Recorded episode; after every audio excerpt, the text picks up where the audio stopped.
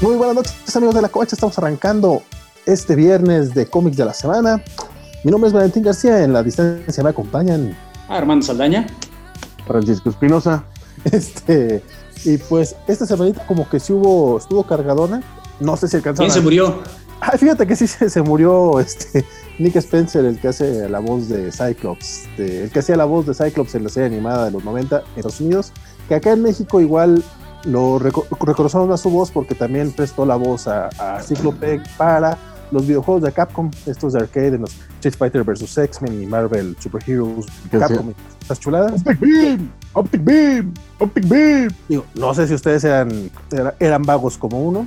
¿Y se llamaba Nick Spencer igual que el escritor? Sí, ¿no? O déjate, no, no, no, no lo vaya a estar, este, no, no vaya a estar cambiando el nombre, pobre cuate, fallecido y aparte cambiándole yo el nombre. Ahorita te yo realmente no era muy conocido por acá porque pues acá nos llegaba, la nos llegaba doblada.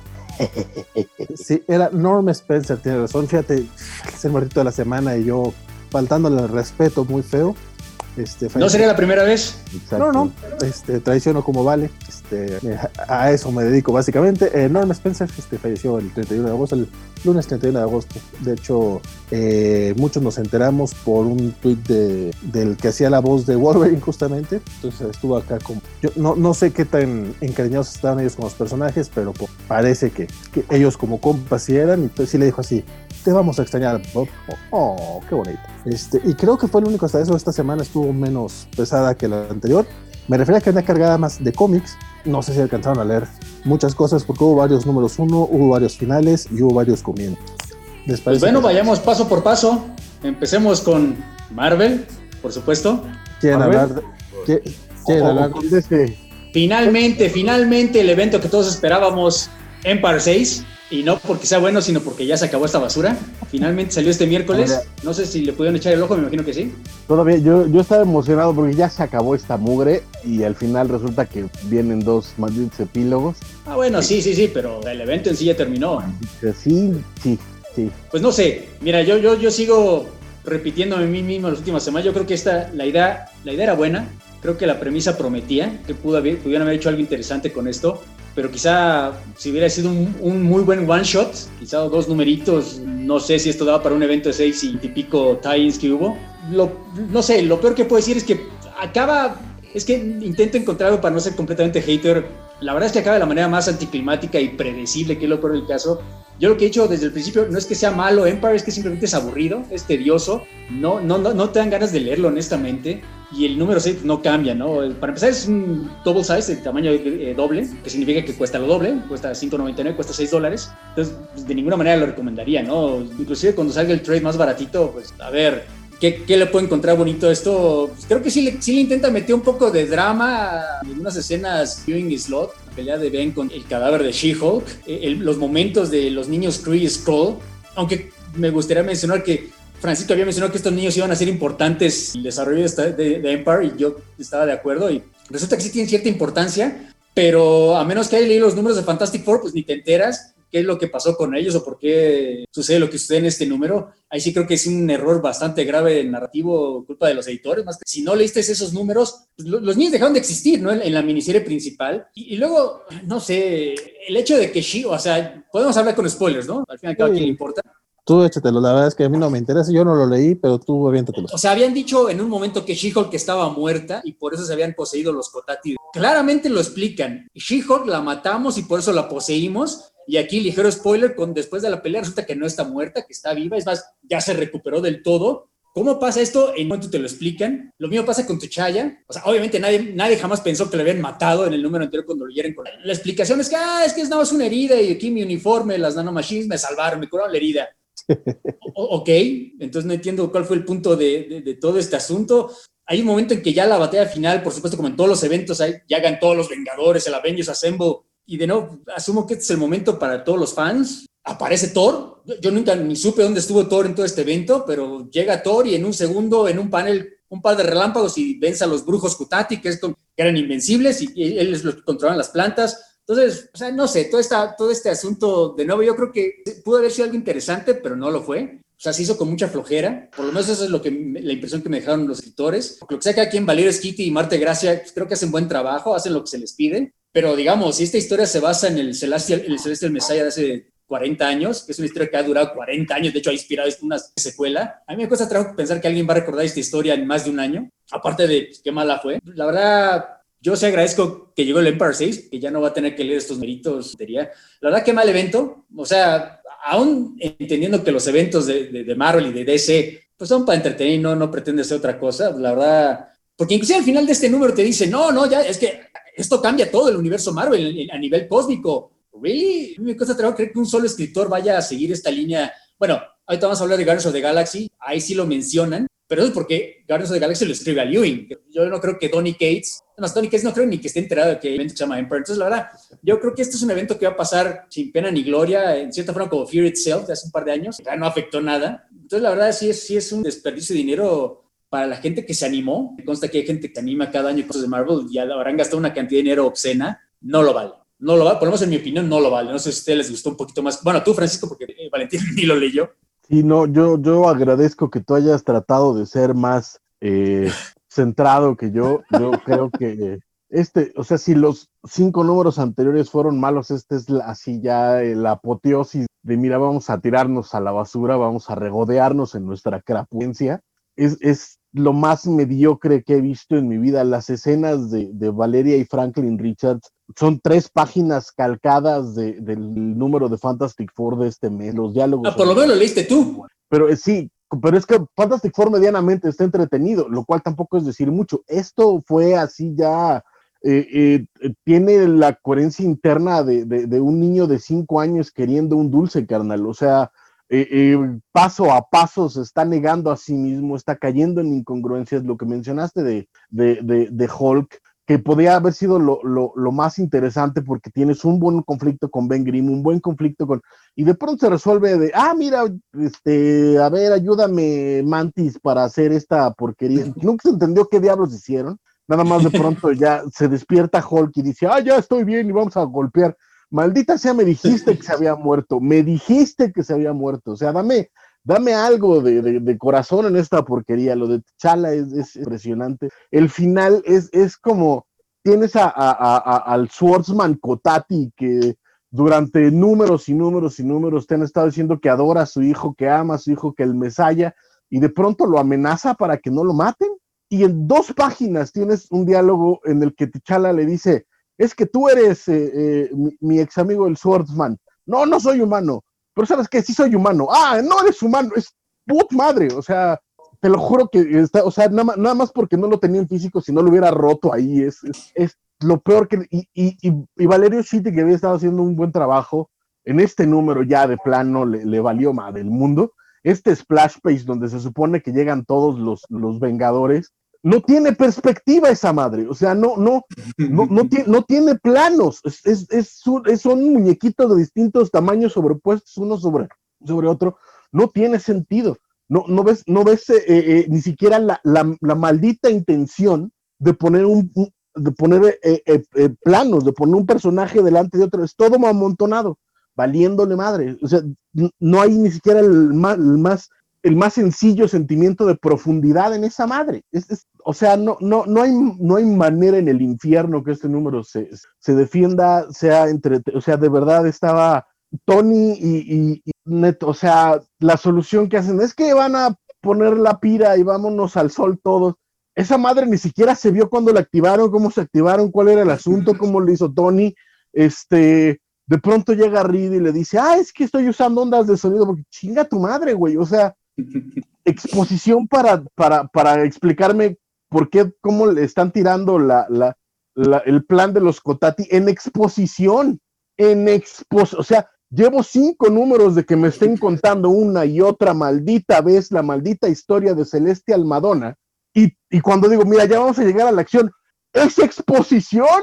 No, o sea, no, no, no, no, no, no, no, no. Y, es curioso, ¿no? Porque ya ves que Tony Stark y Reed Richards tuvieron básicamente toda la historia en el Polo Norte. Y básicamente para que Tony Stark le construya una armadura a Reed Richards, ¿para qué? ¿Qué, qué posible es en qué ayudó? O sea, supongo que se ve cool el momento con Reed Richards con armadura con el 4, es en qué ayuda y no tiene ningún sentido, la verdad. O sea, ya, ya, lo de la perspectiva, yo ni, ni me fijé en este, yo ya quería que se acabara esto. Sí, no, no, no. o sea, duele Mira, intentando rescatar algo, o sea, agradezco que, que la relación de, de Hulkling y Wiccan haya sido cierta, en cierta forma el foco de todo este asunto. Me da gusto que haya salido al frente pues, este, este matrimonio gay, que a lo mejor mucha gente cree que es por inicia corrección política, y seguramente por ahí viene el asunto, pero bueno, qué bueno que ocurre. A mí me consta que hay varios fans de, de los personajes y de la relación que quedaron contentos por eso, pero la verdad, de, o sea, de ninguna manera se excusa estos seis números. Olvídate de los 30 tie que hubo para ese momento, para estos momentos, ¿no? Entonces, la verdad... Pero es que hasta el final, o sea, la, la parte supuestamente emotiva que tendríamos que tener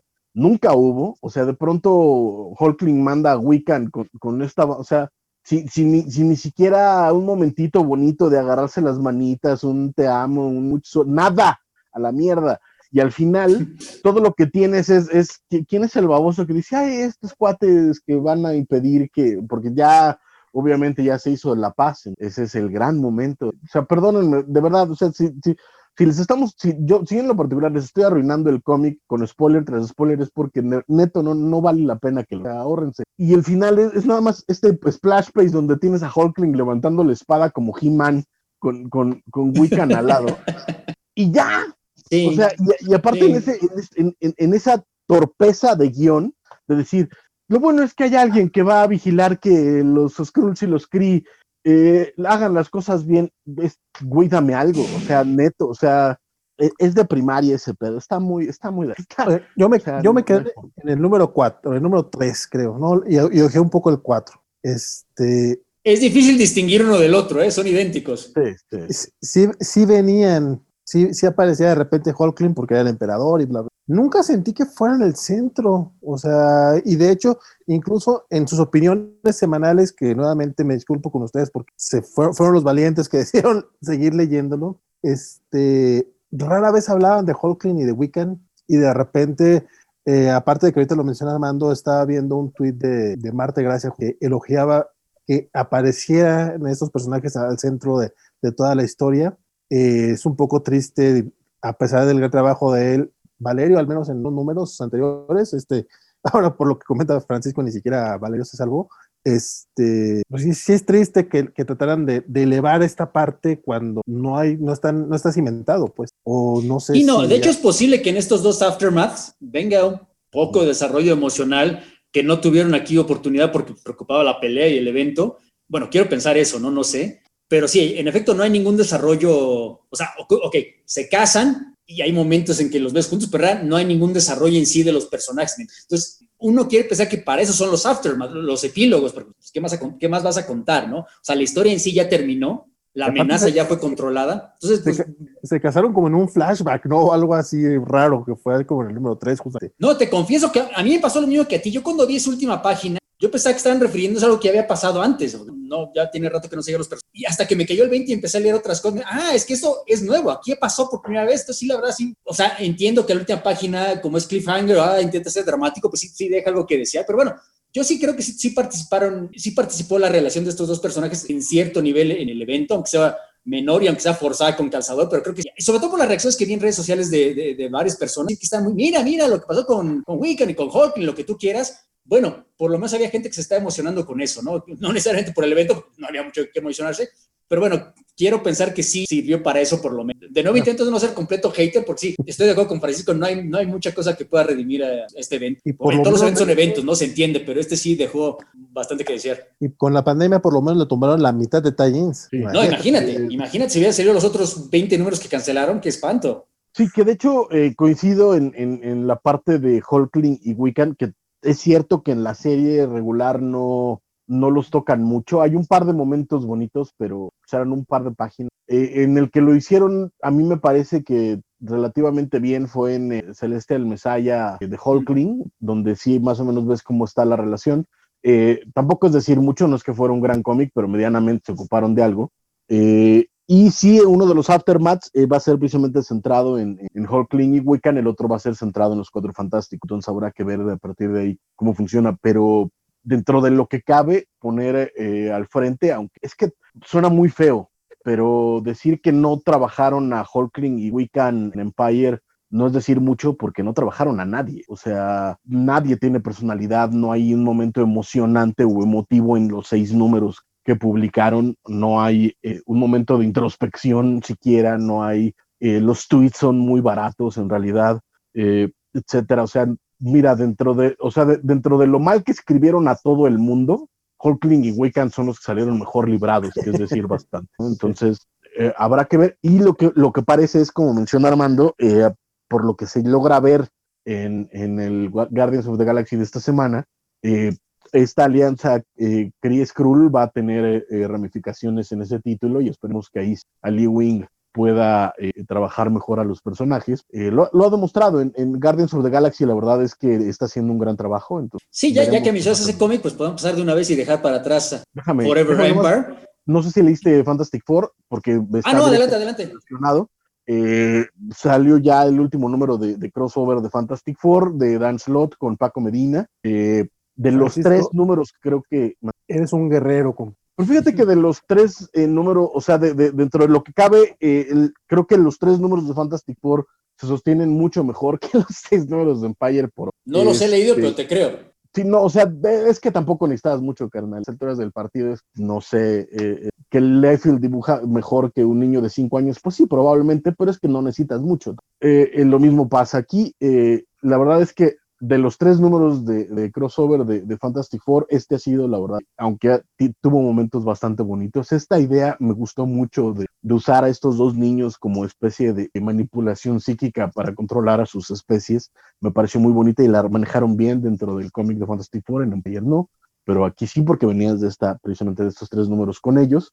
Me gustó mucho cómo crecieron a Valeria, a, Franklin, incluso los momentos eh, de Wolverine y Spidey, que en este número no hubo muchos. Este, creo que, que los tres números de, de, de, Fantastic Four logran mantener bien el cuerpo. Paco Medina lo hace muy bien, como acostumbra. Entonces, este, pues eso es todo. Básicamente e, es, el final, es eh, Franklin y, y, Valeria cuidando a estos niños Skrull y Kree que fueron secuestrados por estos guerreros eh, semihumanos, semiplantas, que soldados Kotati, eh, y que estaban tratando de usarlos para crear la disidencia entre sus especies, y al final, gracias a Valeria, logran eh, cambiar las cosas. Entonces, bien, bien entretenido, nada extraordinario, y, y, ya, hasta ahí. Nada más era porque, pues básicamente estaba unido y quería nada más esa unión. Ahora sí, váyase usted por algo que sí vale la pena, mano. No, sí, yo de hecho, incluso en redes sociales lo mencioné, la diferencia, te das luego, luego, luego cuenta cuando alguien no está interferencia editorial o cuando, porque en un evento obviamente hay muchos editos editoriales que te obligan, te imponen en tu historia. En Guardians de Galaxy, a pesar de que es una franquicia importante por las películas que quieras, como que alguien tiene mano libre, tiene carta blanca para hacer lo que quiera y se, se, demuestra la, la, diferencia luego, luego.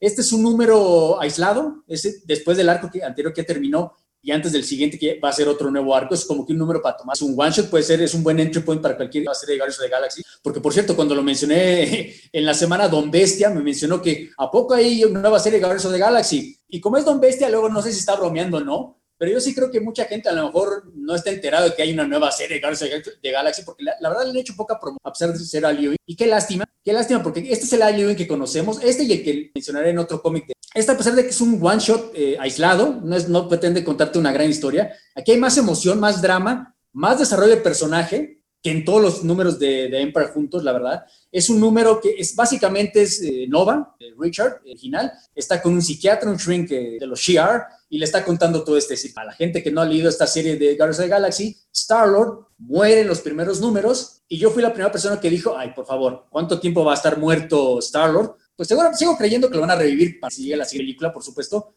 pero a lo que sea, cada quien a Lewin sigue manteniendo esta idea de que está muerto el personaje. De hecho, esto es como que el motor de lo que impulsa todas estas historias. Los guardianes se han dividido en dos, o sea, unos le echan la culpa sobre todo a Nova porque Nova para esta pelea contra los dioses donde muere Star-Lord. Y no solo Gamora le echa la culpa, sino el mismo Richard, el mismo Nova, que era muy buen amigo de, Star-Lord, se echa la culpa. Él va con este psiquiatra, entonces le explica toda la situación. En cierta forma, es un buen entry point, no solo porque es un número aislado, sino explica lo que pasa en los... Explica la culpa que él siente porque es todo un flashback de se encuentra Gamora en una cantina y se pueden a platicar, recordar los viejos tiempos, porque vaya, para la gente que no lo sabe, Gamora acabó con Starlo como pareja, pero originalmente en los Annihilation y Conquest, se acordarán ustedes, ella estaba con Nova, era como hijita, y entonces como que hay un pasado entre ellos, ¿no? La verdad es una, plática muy emotiva, muy, la verdad, muy bien manejada. Lo único, el único pero que quizá le pondré es que no, no, no dibuja Juan Cabal, este artista que dibujó los cinco, este, ¿cómo se llama? Ah, Marcio Takara, aquí lo tuve que apuntar Me gustó su estilo, es un estilo scratchy. De hecho, la portada es de Rafael Albuquerque, que ayuda mucho. Es un estilo como el de Albuquerque, es de Malef, para que me entienda Alex Malef. Entonces creo que para hacer un número de que no hay tanta acción, sino son talking heads, es, básicamente Nova recordando,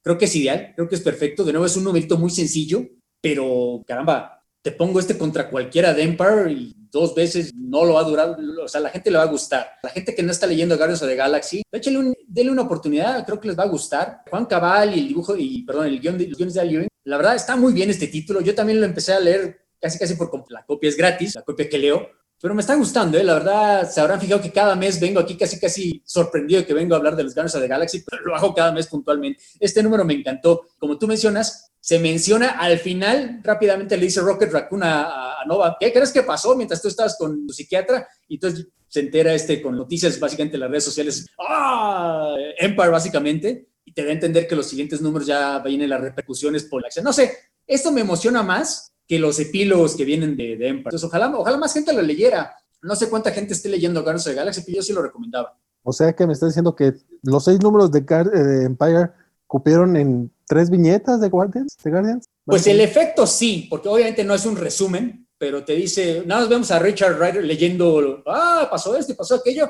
ah, to be continued. Entonces como que eso te emociona más que las tonterías que vimos, ¿no?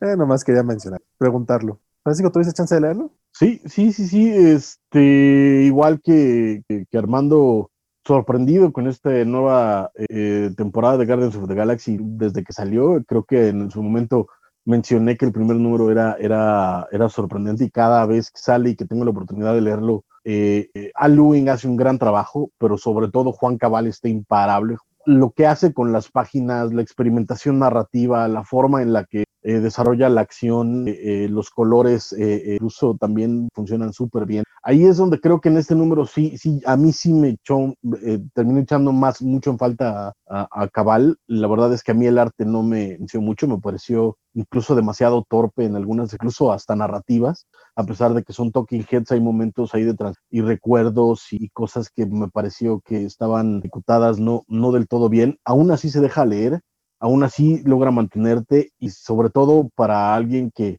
que además conoce a Richard Ryder y, le cae bien Richard Ryder y, además quiere a Richard Ryder por New Warrior y cosas así, la verdad es que me, me gustó. Incluso la, todas las referencias a, a, Annihilation y, a toda la historia que tienen estos personajes de origen me gustó.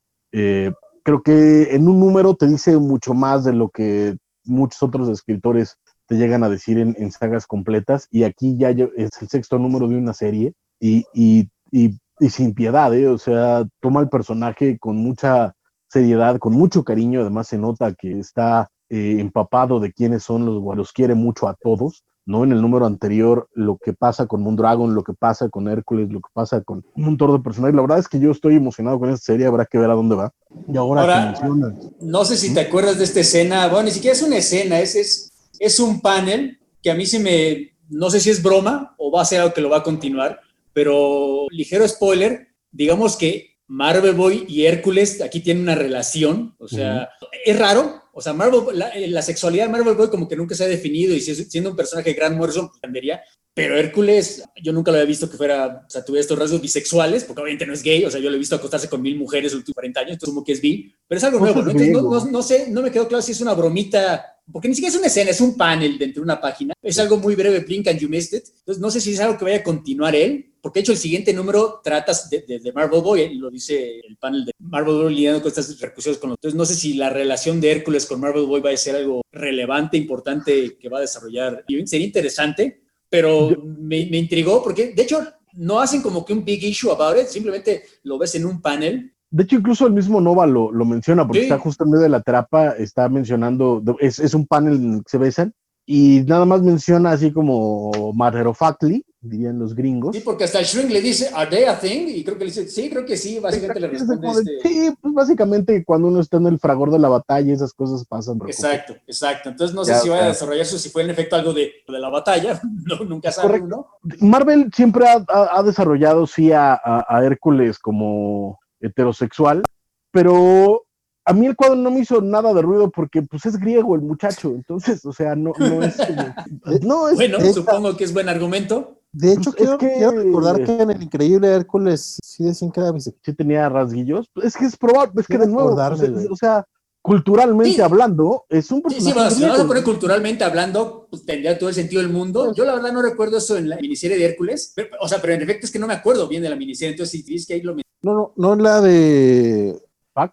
Cu- cuando- cuando- sí, cuando Greg Pak tomó la serie, de, de cuando se fue Hulk y Hércules quedó como protagonista. Sí, era Incredible Incredible Hulk, sí, sí. Esa fue la que, esa fue la que sí. Es que hace poco hubo otra durante Civil War 2 que estuvo muy chida también, pero fueron como cuatro, no, pero no, re- Sí. pero no recuerdo específicamente. Sí, pero no, a ver no, si, como- a ver si aquí alguien de los que están en el chat les puede ¿Verdad? confirmar. Sí, no, por supuesto, no es nada relevante, no es importante inclusive para la historia, como acá dices Sí. en una panel, pero sí, no es que me hiciera ruido, pero no pude dejar de verlo, ¿no? Porque, o sea, Hércules, Marvel Boy, interesante. No, aparte, Sí, a mí me, a mí me, Barbón, me- me- Fote y Fortote, claro que sí. a, a mí me gustó, creo que de, de- sobre todo porque a- aunque podrías eh, eh, argumentar que es el rollo este de, de- de forzar la inclusión, a mí no me hizo nada de ruido, creo que los dos personajes perfectamente funciona, ¿no?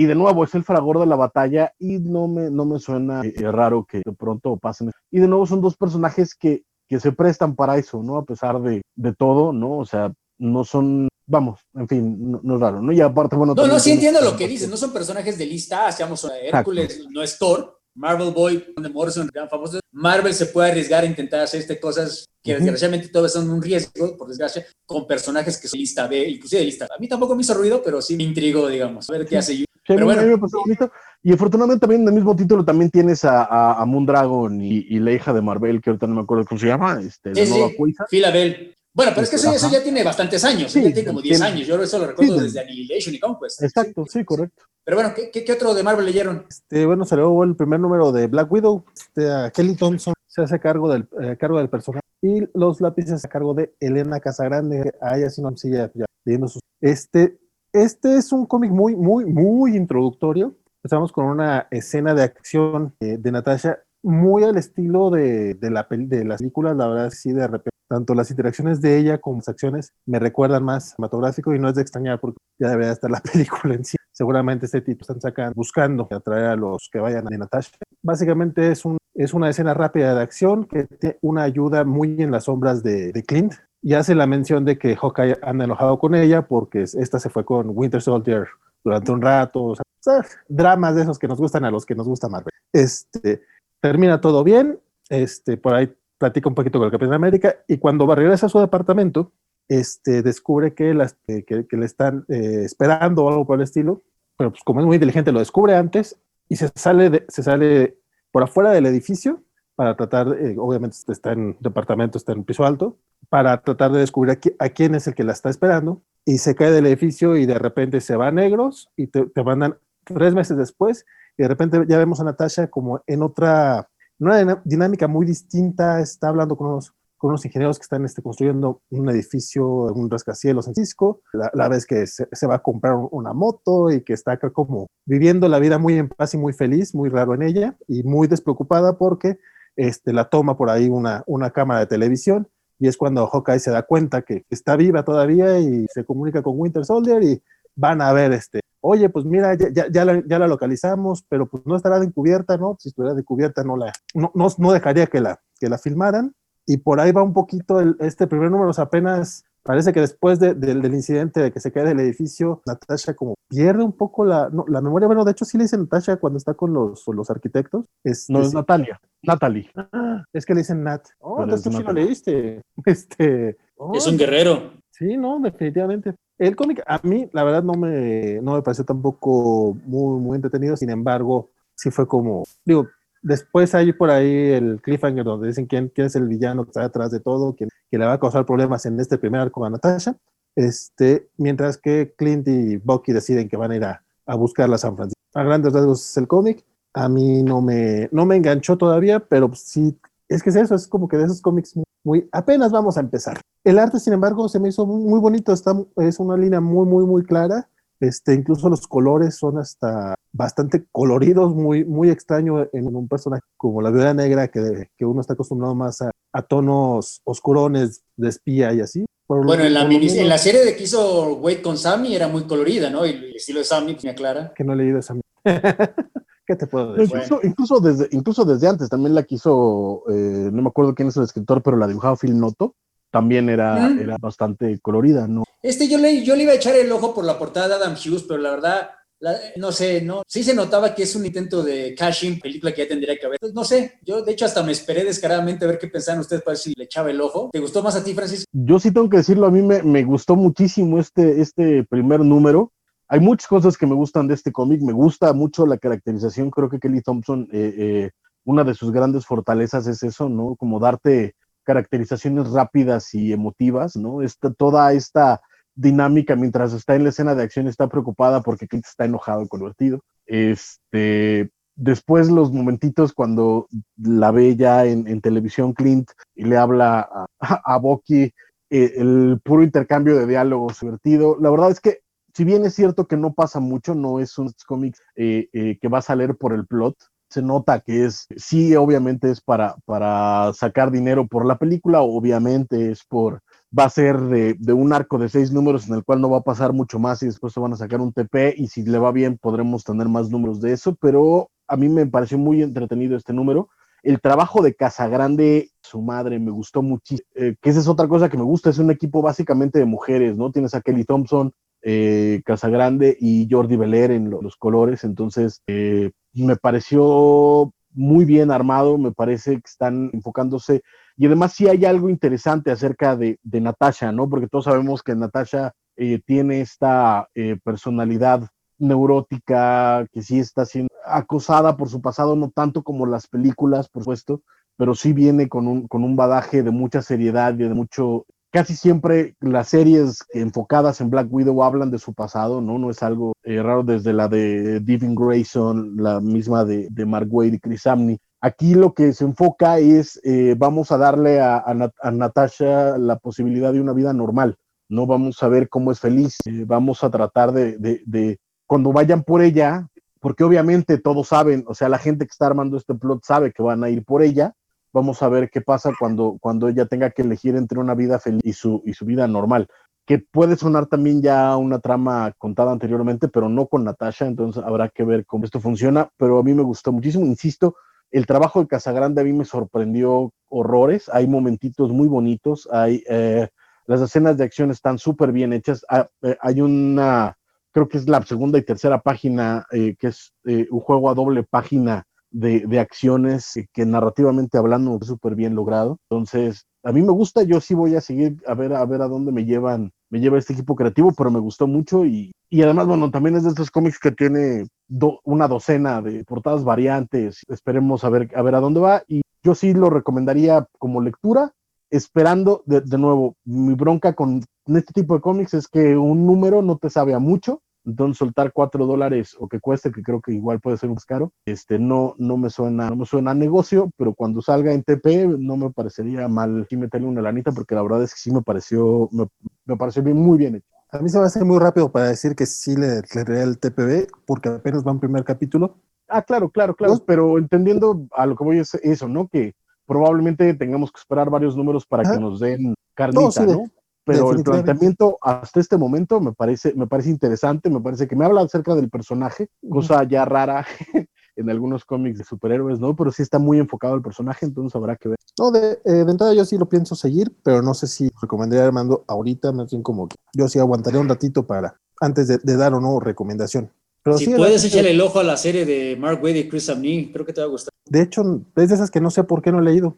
Sí, sí, la tengo ahí desde desde, desde que salió que la, la, quería ver y cuando vi que la cancelaron pronto dije, ah, mira, va a ser rápido, me podré comprar el TPB y no lo he hecho. De hecho, ya ahorita está en un solo volumen, fue una serie de 12 números, salió en dos TPs y el año pasado salió, el año pasado o este año creo, ya no sé, maldita ¿Hay un hardcover con el ron completo? No, no, no, hardcover no, pero ya está en un complete de pasta blanda con Ah, ok, sí, ni lo vi, interesante. Yo estoy esperando que, que, que, se animen a sacar un maldito hardcover con los números, porque maldito Chris Samney lo merece, lo merece. Como sobre el dinero. Eh, pues mira.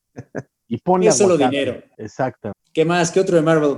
Y échale quinoa. Yo de Marvel, yo de Marvel fue todo lo que leí. Pero yo también de Marvel ya no leí nada más esta semana. Eh, salieron dos números de Donofes, o, o como se llame ahora, ya no sé este, bueno, salieron tres, pero Wolverine dije que no lo iba a leer y no soy más. Ese fue el único que vi. ¿Cuál otro? eh, salió New Mutants, el 12.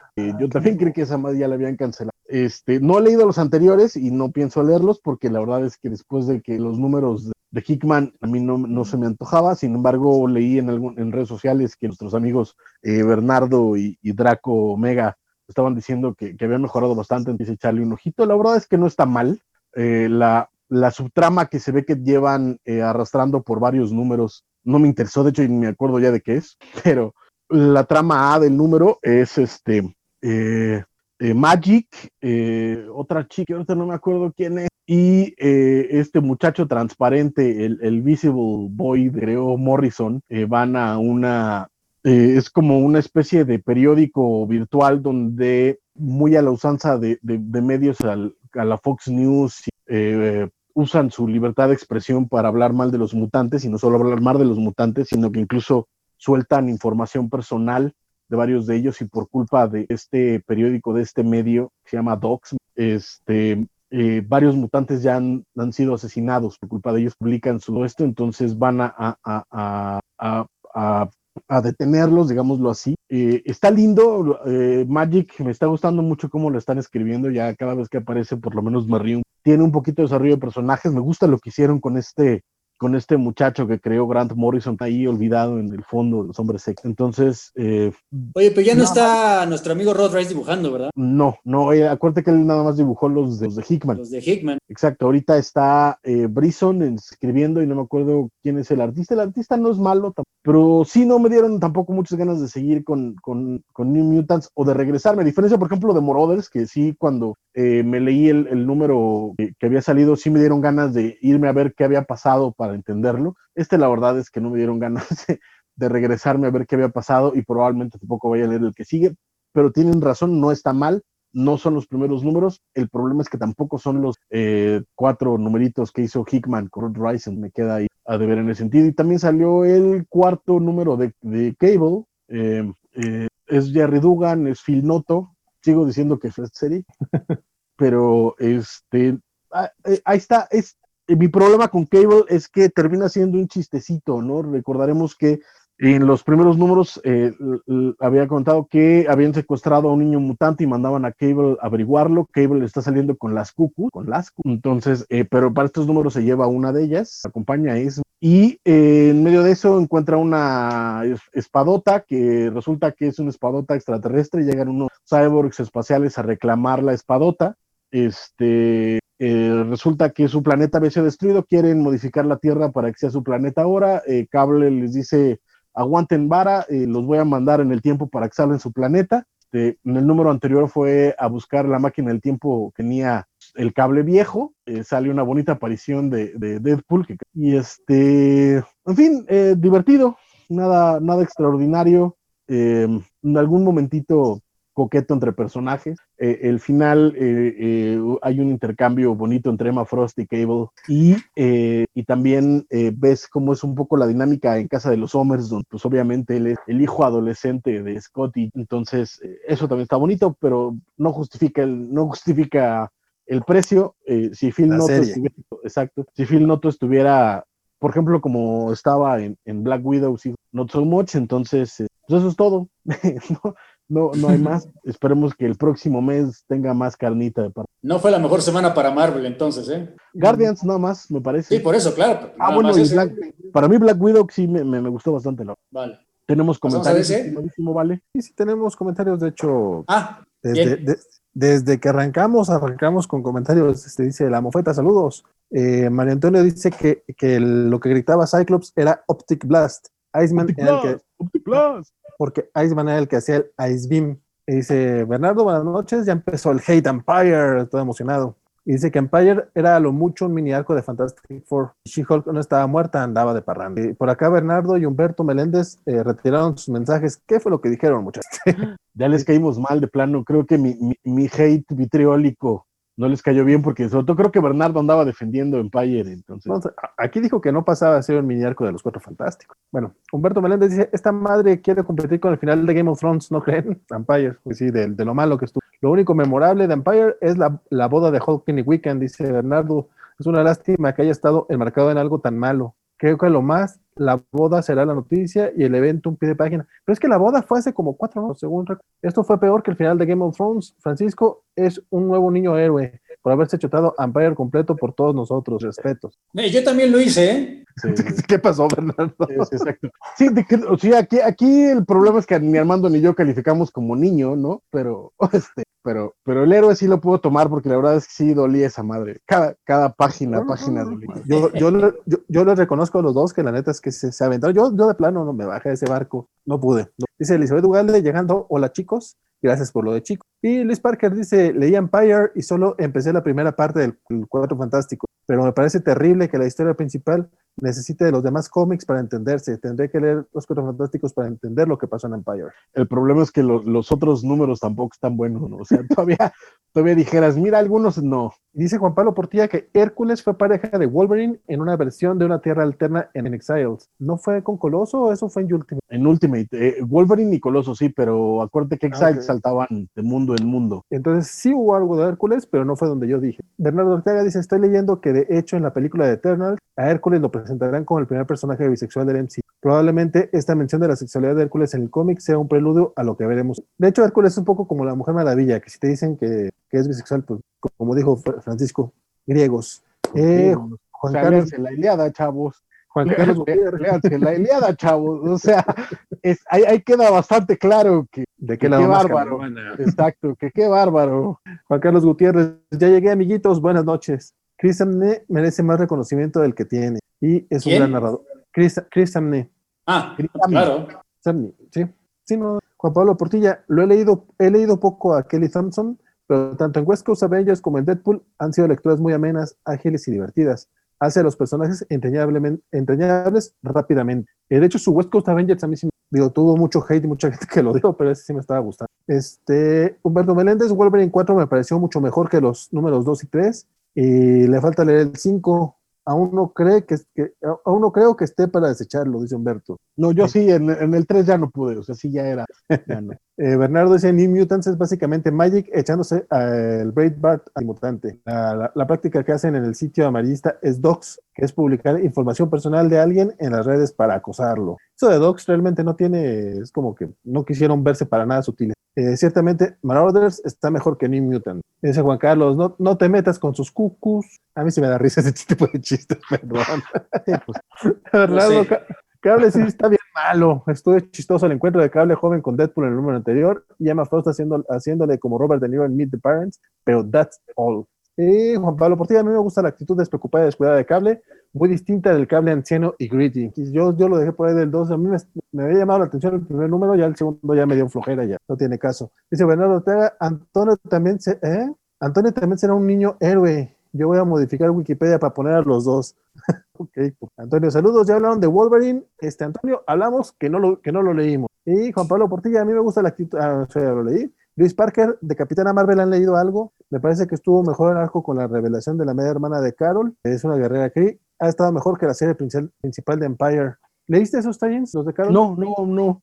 Eh, no, la verdad es que no, porque no había leído los anteriores. Ahí sí decidí mejor no entrarle pero he querido leer, leer el Captain Marvel de Kelly Thompson. El problema es que llevan como Captain Marvel. De... Entonces, mi, mi, neurosis me lo impide entrar así tan en seco. Y como los Fantastic Four de Dan Slott me leí los primeros para el programa que tuve de Fantastic Four el año pasado, pues no llegaba tan en frío. Dice Víctor Mercado, saludos a los tres, saludos. Y eh, Meet the Scrolls no tuvo nada que ver con Empire, ¿verdad? No, no. Y lo prometían, o sea, ya ni se acordaban, Luis, ¿para qué les recordaste? Y Armando también será un niño héroe, dice Bernardo, ah, eh, maldito, maldito autocorrector. Ya está, también va a ser un niño. Y pues, DC, ¿qué, qué leyeron de DC esta semana? Bueno, salió el número 5 de Strange Adventures, que es lectura obligada, según yo. Eh, por ejemplo, este número es un perfecto ejemplo, ¿no? A pesar de ser el número intermedio de ni siquiera una miniserie, sino una maxiserie, se podría ser un, simplemente un número intermedio de, de, un paso al siguiente pasa poco, bueno, digamos, la progresión de la trama principal se avanza lentamente, pero lo que ves aquí es como que muy bueno, ¿no? O sea, sí, sí está recibiendo algo cada mes por tu... Aquí, aquí sí ves... No, sí, sí, claro. Lo que Tom King está haciendo muy bien, que lo hizo también en, Omega Man, recordar en Sheriff of Babylon, es que sí, sí está enseñando los horrores de la guerra, una verdadera guerra. O sea, puede ser el universo DC o Marvel, pero es lo que tú quieras, pero sí está mostrando los horrores de una verdadera guerra que, por ejemplo, en Empire, no por necio, pero jamás se ve. Aquí es básicamente un numerito en que Adam y Alana, la parte que dibuja Van Shainer en, en, en Ran, tienen que ir a esta, con esta, esta raza de seres subterráneos rocosos para que, convencerlos de que se alíen con ellos para pelear con esta fuerza invasora de Pictos, bueno, de Picts. Y mientras lo discuten, Alana y Adam se tienen que quedar ahí encerrados en la cueva, no un día, como les habían dicho, porque los días debajo de la tierra obviamente no dependen del movimiento del sol, sino a partir del movimiento de las capas tectónicas. Es, básicamente se tienen que quedar encerrados un mes, sin comida ni agua y encerrados en esta caverna claustrofóbica. Y entonces vemos cómo están sobreviviendo poco a poco, casi así, encontrando gotas de agua y comiendo ratas. La verdad es un momento bastante crudo, bastante, es un número que no es nada más, está contando algo importante. Y eso que mencionaste todo hace rato, Martín, a mí me queda por lo menos muy claro que el, protagonista de esta serie no es Adam Strange, es, es Alana, ¿no? Es Alana el personaje que más ha, desarrollado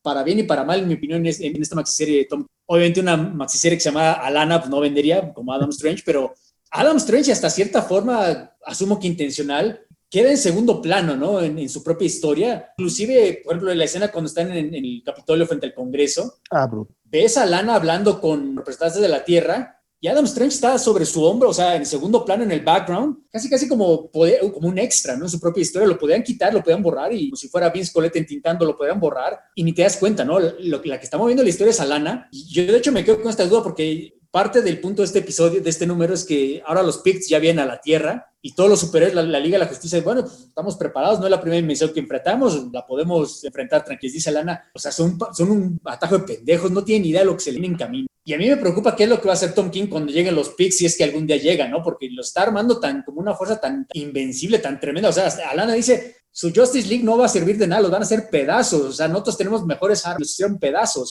Entonces, hay que ver, ¿no? Cuando, a dónde, cuando lleguen los picks, qué es lo que va a mostrar, qué es lo que los hace tan terribles, qué es lo que los hace tan distintos de otras. Porque sí es cierto, ¿no? El universo de DC ha, sufrido invasiones extraterrestres mil y un veces. Entonces, ¿qué es lo que los distintos? No sé. Pero el punto de, del número no es ese, ¿no? El punto del número es la manera en que Alan está tomando el protagonismo de la historia aquí en la Tierra, en los Steve Gerard, por ejemplo, este número, esta parte que Capitolio, y, en, y inclusive en Ran, ¿no? Donde técnicamente Adam Strange es el héroe, el campeón, el Flash Gordon de la historia, y no, aquí es Alana, la Dale Arden de la historia, la que completamente, ella es la que negocia con los hombres de roca, porque inclusive cuando al principio, cuando el ser de roca mata al embajador, Adam Strange lo que quiere hacer como buen héroe gringo es sacar su pistola y agarrarse a putazos. Y es Alana la que dice, no, no, no, no, no, a ver, aguanta, los necesitamos, necesitamos negociar con ellos. Alana es la, la heroína y la villana de esta historia, ¿no? Adam Strange como que hasta sobra, aunque ya veremos, ¿no? Porque en este número no sale Mr. Terrific, su investigación no avanza porque la excusa es que está viajando de vuelta de Ran a la Tierra, entonces agarran esta excusa para no, aparte lo mencionan un par de veces, pero no salen, no investigación, no tiene nada que ver en este número. Entonces quiero ver qué pasa cuando regresa Adam Strange, eh, perdón, eh, Mr. Terrific, el siguiente número. A mí me está gustando mucho esta, esta, esta maxiserie, ya, ya me cansé de decirlo cada mes, pero es que la verdad es muy buena, no solo la historia, sino cada número. Sí se hasta sí entusiasma, sí dan ganas de, de gastar el dinero, porque cuesta más porque es Black Label, pero la verdad sí, sí los gastas con gusto. Yo lo gustó tanto como a mí, pero yo, yo sigo recomendando esta serie de DC más que cualquier otra de DC. No, a mí me, me está gustando bastante. La verdad es que como dices, cada número tienes, tienes cosas que sacar. Incluso en los diálogos así medio pendejones, este, yo estoy esperando una, una maxiserie de Buster Gold y de, de Blue Beetle de Tom King, porque no es la primera vez que pone a los personajes, digo, ya, ya los habíamos visto también en, creo que son, los únicos héroes que aparecen, de hecho, en Miracle Man, en Mr. Miracle, perdón. Mr. Miracle. Mr. Miracle, este, y aquí, aunque no aparece Buster, este, sí, sí lo mencionan, y lo mencionan muy gracioso, ¿no? Es como este momento en el que Batman y Superman le piden a la Liga de la Justicia que no lo contacten, y dice, pues nunca me habla. Y ahorita que se lo negaron, que dijeron que no podía. Me habla para preguntarle por qué no te podemos hablar. O sea. me está buscando, es como un niño chiquito, es un niño de cinco años, dice. Yo sí, yo quiero ver una, una miniserie de este hombre con escribiendo a Buster Gold.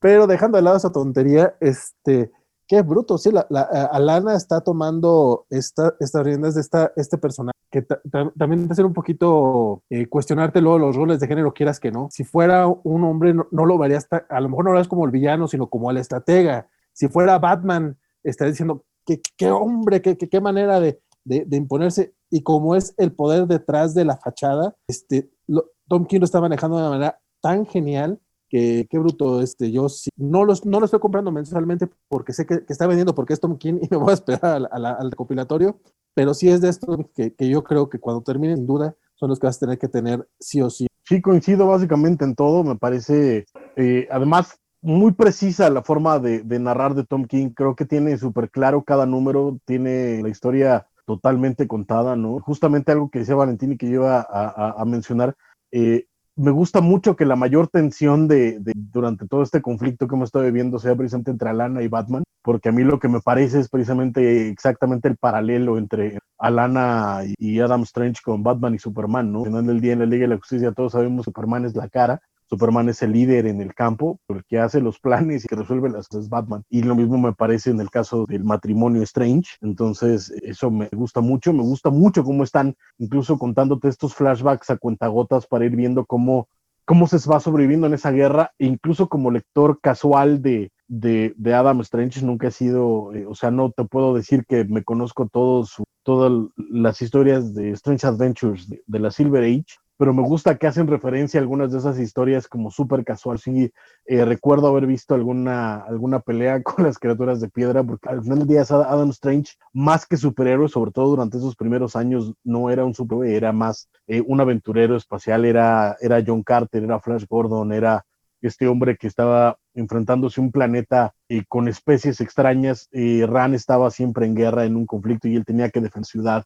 sobre todo porque bueno, era la ciudad donde vivían los humanos, ¿no? Y, y alrededor había diversas especies agresivas. Y aquí lo que me gusta es cómo vemos cómo Alana solita logra eh, juntar a todas estas especies eh, indígenas de su planeta para, para pelear contra, contra los Picts. Incluso la escena final es la primera vez que vemos a, a la hija de, de, Adam Strange. Un panel pero después de los cuatro números que veníamos leyendo antes y que sabemos lo que va a pasar, ese panel a mí me rompió el corazón. O sea, eh, eh, no sé qué pasó, no sé qué va a pasar, no sé cómo diablos, pero haberle visto la carita a la hija de Adam Strange y, a Lana me, me, dejó con un desasosiego muy, muy, eh, muy extraño.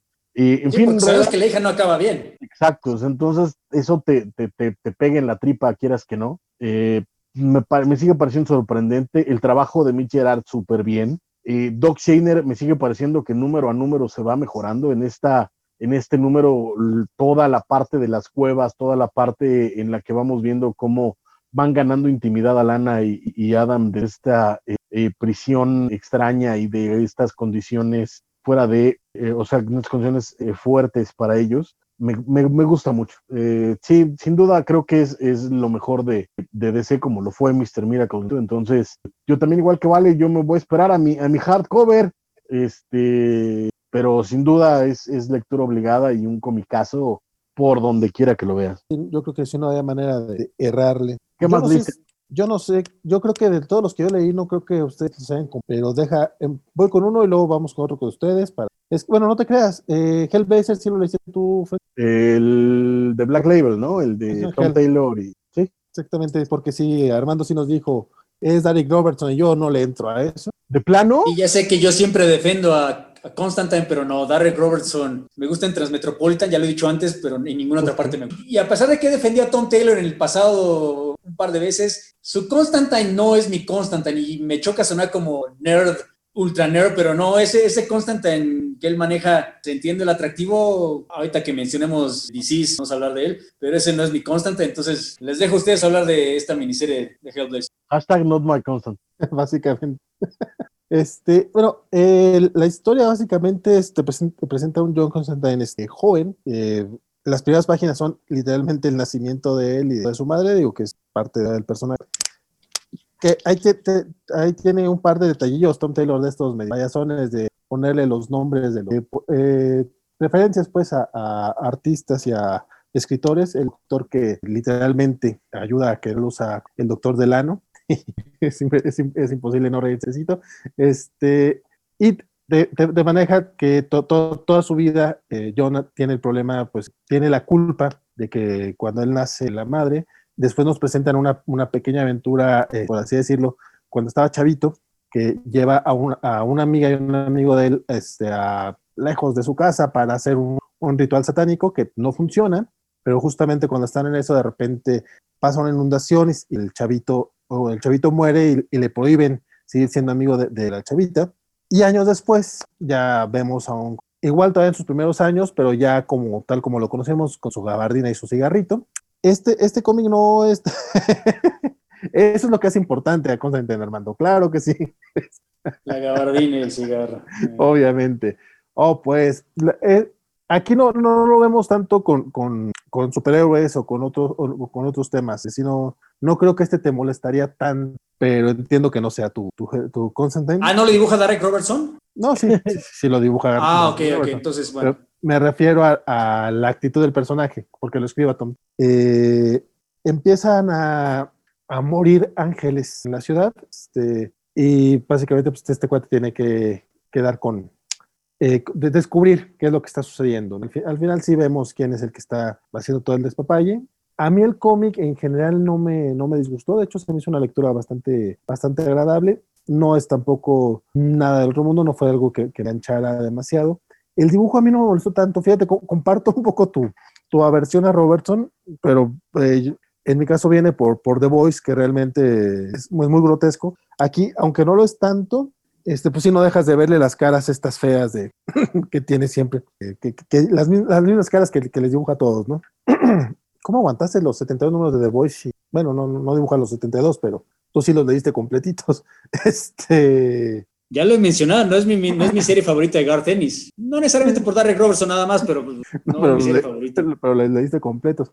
Eh, aquí vemos cómo los pecados del pasado de, de, Constantine lo, lo regresan a atormentarlo, eh, lo vemos relacionarse con, con esta amiga con, la que no tuvo la, con la que le prohibieron juntarse durante mucho tiempo y con, y con, otros, con otros personajes, este, personajes de apoyo por ahí, hay un policía que es muy amigo de, de Aisha, se llama Chica, obviamente no tiene un, un, final muy feliz el compa en este primer número. Sin embargo, sí, sí resulta un poco, no, pues muy superficial el cómic. A mí sí me gustan, pues, bueno, a mí sí me estaba gustando lo que es Tom Taylor y este, aunque no se me hizo un desastre, no se me hizo aberrante, sí se me hace un poco que te lo puedes saltar sin mayor problema. Incluso en las entrevistitas que vienen al final de los cómics, le preguntan a Tom Taylor que, que, iba a aprovechar más con esto de que fuera Black Label, que fuera un cómic solo para adultos. Y dice, bueno, básicamente, donde, donde ve los asteriscos cuando dice groserías, ahora sí las va a poder decir. Entonces ya eso ya te decía un poquito que, que no era como, eh, no prometía mucho el cómic y yo creo que cumple con eso. Francisco, no sé. Sí, no, eh, me, alegra escuchar que, Armando eh, tiene su hashtag not, my Constantine porque mientras lo leía me quedaba esta sensación de soy yo, o sea, ya es mi, mi como ustedes me, me, me tachan que tengo este prejuicio contra Tom Taylor, estaba yo de, ¿será mi prejuicio? Yo tengo Bronx, pero no, sí. Sí, una bronca. A mí Derek Robertson la verdad es que no me molesta, aunque sí la verdad es que de pronto esta es un Dark Robertson mucho más cercano a, The Voice que a, que a Transmetropolitan, lamentablemente. Eh, entonces de pronto sí ah, se siente torpezón, pero lo peor es, es que el cómic parece, parece un fanfiction de, del Hellblazer de, de Garth Ennis más que un Hellblazer hecho, hecho y derecho además para Black Label, ¿no? Cualquiera diría que tomando en cuenta que tenemos ahorita un Hellblazer bastante bien hecho para, para la parte de semi-universo de The Dreaming, digamos, eh, eh, que pues van a aprovechar esta, esta serie para, para algo más y la verdad es que me queda, me queda mucho de ver. Todo es demasiado in your face, todo es demasiado... Eh, el humor de Constantine no me, no me gustó para nada. El reparto de, de, de soporte no me parece nada atractivo, nada hasta este momento para, para poder decir que, que, están aportando algo, ¿no? Eh, la idea, de nuevo, todo este rollo de, de los pecados de, del pasado y las culpas de, John Constantine es básicamente la tirada de Garth Ennis, solo que mediocremente escrita, además, ¿no? Entonces, es, sí, no, no, no me, no me atrajo mucho, leeré el que sigue probablemente por morbo, me gusta mucho, la parte de, este rollo de que están muriendo ángeles, lo curioso es que no son ángeles, eh, o sea, eh, son cadáveres con alas de ángel, de material que todavía no sabemos qué es, eh, que además parte del suplote es que alguien llega y se roba las alas, no logran detenerlo nunca, lo este, pero la idea es que los que están muriendo con alas de ángel son el 1%, o sea, gente súper rica de, de Estados Unidos, el segundo que aparece con las alas de ángel muerto parece que es un ex primer ministro de Inglaterra, este, entonces, no sé, de nuevo, no, no, no me parece eh, tan mal, pero teniendo en cuenta que está saliendo otro título de Hellblazer en paralelo, que ya nos lo cancelaron y que está bastante mejor, y de nuevo que parece este, Tom Taylor este, regurgitando Garth Ennis Greatest Hits, pero sin, sin la misma visión o, el talento de Garth Ennis, es que no, no le veo mucho futuro, habrá que ver qué, qué pasa en los que siguen, pero ahorita la verdad es que este número no, y además de nuevo Black Label más caro, eh, no, no veo para dónde, pero esperemos. Sí, tengo a mí lo, más relevante son los chistecitos del, de utilizar los nombres que también aparece un, café que se llama Dillons y es como... Uh, exacto, es que a mí, por ejemplo, eso a mí no me gusta, o sea, es demasiado in your face, o sea, el, el Doctor Dylan, el vamos a Dillons, no, o sea, son ese tipo de referencias que me parecen más a fuerzas y a mí me sacaron de la lectura, o sea, automáticamente llegaba ese chiste y era como, ah, es Tom Taylor diciendo, aquí estoy, eh", y no, no me gusta. Sí, no, tampoco es como, como que sea de lo, que pueda recomendar. Como tampoco recomiendo el Shazam 18, bueno, 14 de hecho. Eh, 14, 14. Shazam 14, que ya fue el último número de la, de la serie de Jeff Jones, que se nota, se nota muy feo que, que fue como un, ¿sabes qué, compadre? Ya, vamos a cancelar tu cómic, ya eh, termínalo porque ya, ya, ya estuvo, ya, ya, te tardaste demasiado, que aparte se tardó mucho. Este, no solamente era un cómic que sufría muchos retrasos, sino el, el, arco es de 13 capítulos, o sea, está el primer número, son 13 capítulos, son las siete Chazami, los siete eh, mundos mágicos, Magic Lands. Eh, incluso se tardó tanto que las primeras cuatro páginas este, son un recap, entonces no tuviste que haber leído absolutamente nada de lo anterior, este se resume muy rapidito eh, con un muy buen dibujo de, de este Dale Eaglesman, este, este cuatro. Eaglesham. Este, lo cual es muy triste, porque después de, de, de esas páginas eh, entra Scott Collins con un dibujo muy mediocre, este, que sí me dan ganas de, cerrar el cómic. Ya estaba metido en la lectura. Este, Geoff Jones, creo que ya lo, lo, sí lo hemos mencionado antes, este, por lo menos aquí no está pretendiendo ser alguien más, este, aquí no es que sea, que quiera ser este Alan Moore, está haciendo un trabajo es bueno escribiendo, por lo menos te, atrapa la lectura, aunque sea un, cómic este, chafón. Básicamente es el último enfrentamiento de contra este, las sociedades de los monstruos, que eh, si no lo sabían o no lo recordaban, en esta sociedad incluyó a Superboy Prime, que parece que es un personaje. A él le gusta mucho ese Superboy de la, de la era, de la precrisis que trajo para la Corporación Sinestro, eh, pues, la guerra de la Corporación Sinestro. Eh, estamos viendo el papá de Billy es, resulta ser un patán. Ah, es que sí tienen que haberla estado leyendo o leer ese, ese, ese mini recap. Durante estos números eh, regresó el papá de Billy Batson, estaba controlado por Mr. Mind. Este, y resulta que cuando derrotan a Mr. Mind y, se queda solamente el papá de Billy, eh, resulta ser un patán, que ahí lo dejan por ahí. Y el cómic básicamente termina con la nueva familia Marvel sentándose en los siete tronos y queda por ahí Black Adam como el séptimo, eh, ocupando la séptima silla, que era algo que veíamos desde los primeros números, que es, ay, ¿quién va a ocupar la séptima silla? Bueno, es Black Adam, que resulta que por ahí hacen las paces al final del cómic. Debería ser un cómic de mucha acción y de mucha pelea. La hay, pero el, arte de Scott Collins no, no está chido. Realmente no, no le ayuda para nada a, a la historia. Este, y no, no, pasa de ser así como, pues eso, es algo, un final demasiado apresurado para una historia demasiado larga y demasiado tensiosa de parte de Jeff Jones, que está bien escrita, o sea, bueno, tiene buenos diálogos, por lo menos es entretenido eso, pero sí no, no es una, no es, no es un cómic que yo me vaya a comprar. Digo, no me lo compré capaz, no me lo compré en, pasta. ya. Sí, es una lástima porque yo estoy de acuerdo que empieza bien la serie, se acordarán que inclusive yo hace, hace como más de dos años sí estaba leyendo el, el, Shazam de Jeff Jones, porque de nuevo Jeff Jones cuando no quiere ser Alan Moore, sino quiere ser Jeff Jones desarrollando personajes, creo que es muy bueno. Creo que la idea era buena, pero como tú dices, es muy larga. O sea, cuando dice que son las siete, Shazam y las siete ciudades mágicas o, whatever, pues tú crees que van a ser como siete numeritos más o menos, ¿no? Pero te queda claro como para el cuarto, el quinto, que en realidad esto va a ser para, le dan la oportunidad, va a ser para 70 números. Y la verdad, era un poco lento. Como tú mencionas, Scott Collins cuando ayudaba el dibujo de Eaglesham, por desgracia no es el Scott Collins de primera corrida de Flash. Es un Scott Collins, la verdad que es feo. No es solo el número de hoy, sino ya tiene varios años que es un Scott Collins. Entonces, la verdad, esta serie cada vez yo le perdía menos el entusiasmo. La verdad era cada vez más, era una obligación. Hasta el punto que ni leí este número, hasta que me enteré post facto de que aquí acaba la corrida de Jeff Jones, double size para atar todos sus cabos sueltos, y me dieron ganas de leerlo, pero pasé la historia rápida, no lo leí porque yo abandoné hace un par de Intenté regresar un par de veces y lo leía, es más de lo mismo, seguimos en el mismo arco, no sé si, es como parodia de la serie original de Monster Society, porque de hecho esa es legendaria porque en los años 40 duró chorrocientos mil episodios, pero caramba, esa era más entretenida que eso. Sí, la verdad es Jeff Jones, ok, Jeff Jones haciendo de Jeff Jones, pero no es su mejor trabajo, la verdad. Y como tú mencionas, se nota que alguien le dijo, bueno, como eres Jeff Jones, no te la vamos a cancelar. Así a mitad de la historia, acaba lo que tienes que acabar, aunque sea la, y así se siente este número. La verdad, se nota que aquí no tenía que haber acabado la historia. Una serie que yo empecé recomendando, yo sí, la verdad, si algún día hacen un trade de los números, pues estaría recomendarla, ¿no? Porque la verdad, habré leído ocho o nueve números, la verdad la mayoría eran aburridos y es difícil pensar relacionar a Shazam con, la verdad, esto no creo que está, o sea, tenía buenas ideas, ¿no? De hecho, esta familia de, la nueva familia de, Billy Batson, que esencialmente es la misma familia que ves en, la película, como que tenía, tenía posibilidades, pero no, no, la verdad acaba siendo un trabajo malo. Sí, demasiado pobre, no sé si fue porque se encerró demasiado en Doomsday Clock y en, y en Three Jokers que descuidó Shazam, pero tenía... Sí, Como menciona, sí, sí sufrió varios retrasos y no me acuerdo si explicaban por qué,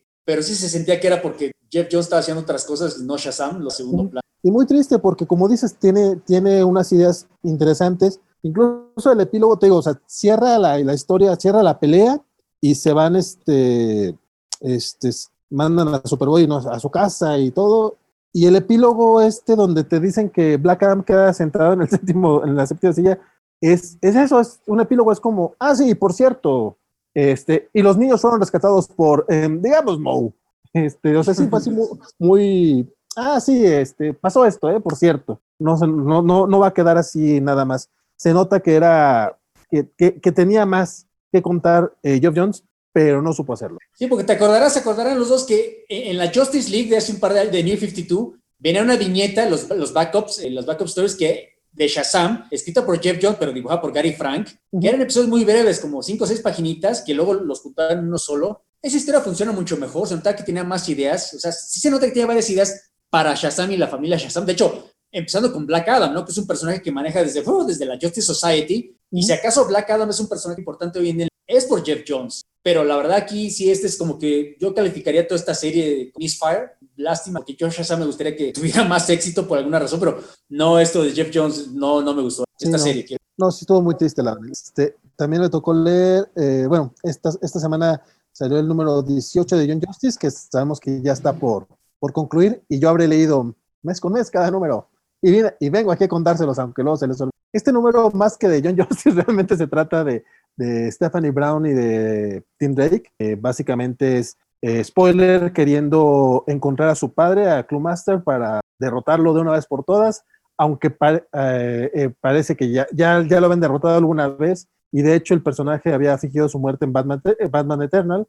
Este, y hay un poquito de conflicto de interés porque Stephanie no quiere que, Tim involucre a, a John Justice. Sí les habla, pero al final llegan exclusivamente para como para limpiar ya el desastre. Lo más relevante de este cómic, yo creo, son unas escenitas de, flashback que dibuja Michael Evan Oemin, este cuate que, dibuja Powers junto con Bendis. Y este cómic, a diferencia de, los anteriores de, de, John Justice, que sí decía Brian Bendis coescrito con David Walker, este también dice, pero este sí siente un poquito más la mano de, de Brian Michael. Este, no solamente por esas viñetitas de, de, de este, incluso en, en, en, los diálogos y en lo que va a suceder. Eh, como les digo, John Justice realmente los personajes no aparecen hasta el final. Derrotan al malo, es un, es un cómic autoconclusivo, entonces si les gusta Tim Drake o Stephanie Brown, quizá les guste. Este, la verdad, yo que soy fan de Tim, este, no, a mí no me gustó mucho el cómic. Y pasa algo bien, bien, bien pinche random al final que también tengo que mencionarlo, y es spoiler, pero este,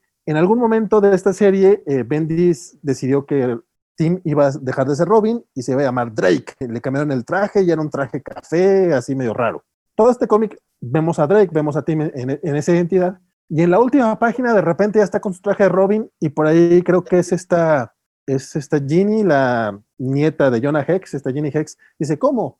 ¿Y ahora Tim ya volvió a ser Robin? Sí. Ah, órale, Chingón, o sea, la identidad de Drake valió queso, ya regresó Robin. En parte me, agrada, pero sí fue así como, no, no, no me gustó que fuera así. O si, ya ibas a hacer este cambio, pues mínimo dale una razón para regresar a Robin, cabrón.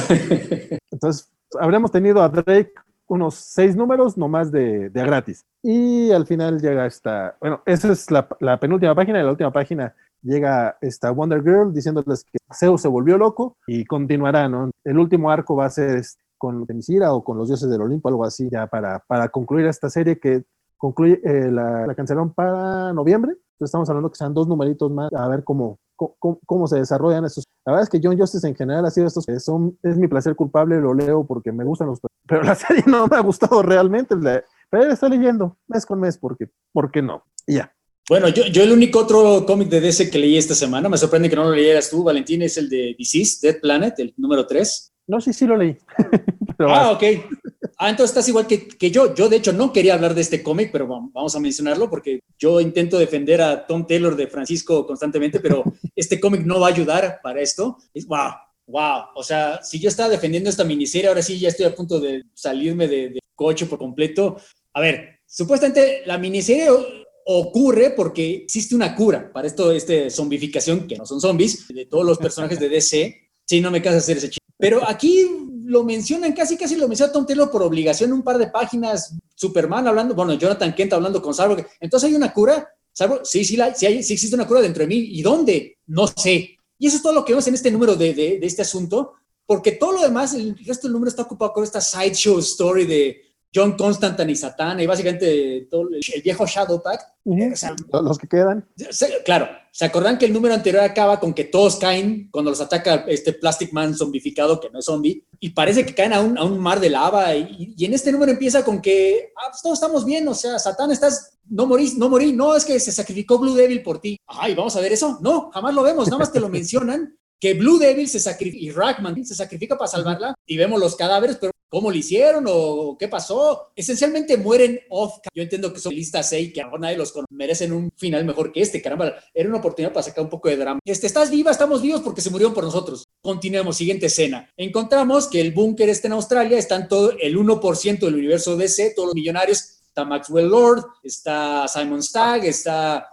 está el pingüino por alguna razón, y tienen como que su pequeño plan, construyeron una armada de Amazos, el androide ese que tiene todos los poderes, básicamente el superadaptor de la, de la DC. Ah, porque el profesor Ivo está con ellos de nuevo por alguna razón, y, y, y de hecho ya acaba, ese es el cliffhanger. Ah, tenemos no un Amazo, tenemos un ejército de Amazos, y la verdad es difícil no leer esa página sin un bostezo, porque, seriously, esto es, o sea, para eso estoy leyendo esto, esto es página plot B. Ah, y hay una cosa más, que Constantine, Constantine de Tom Taylor, va a buscar a Mr. Miracle, nos puede ayudar a salvar la situación porque en un one shot que yo honestamente no recuerdo haber leído, este universo de DC, Constantine recluta a Barda y a Mr. Miracle para hacer quién sabe qué carajos y muere Barda. Entonces Mr. Miracle anda en esta cabaña abandonado todo barbón y bueno, te voy a ayudar y quién sabe qué tanto.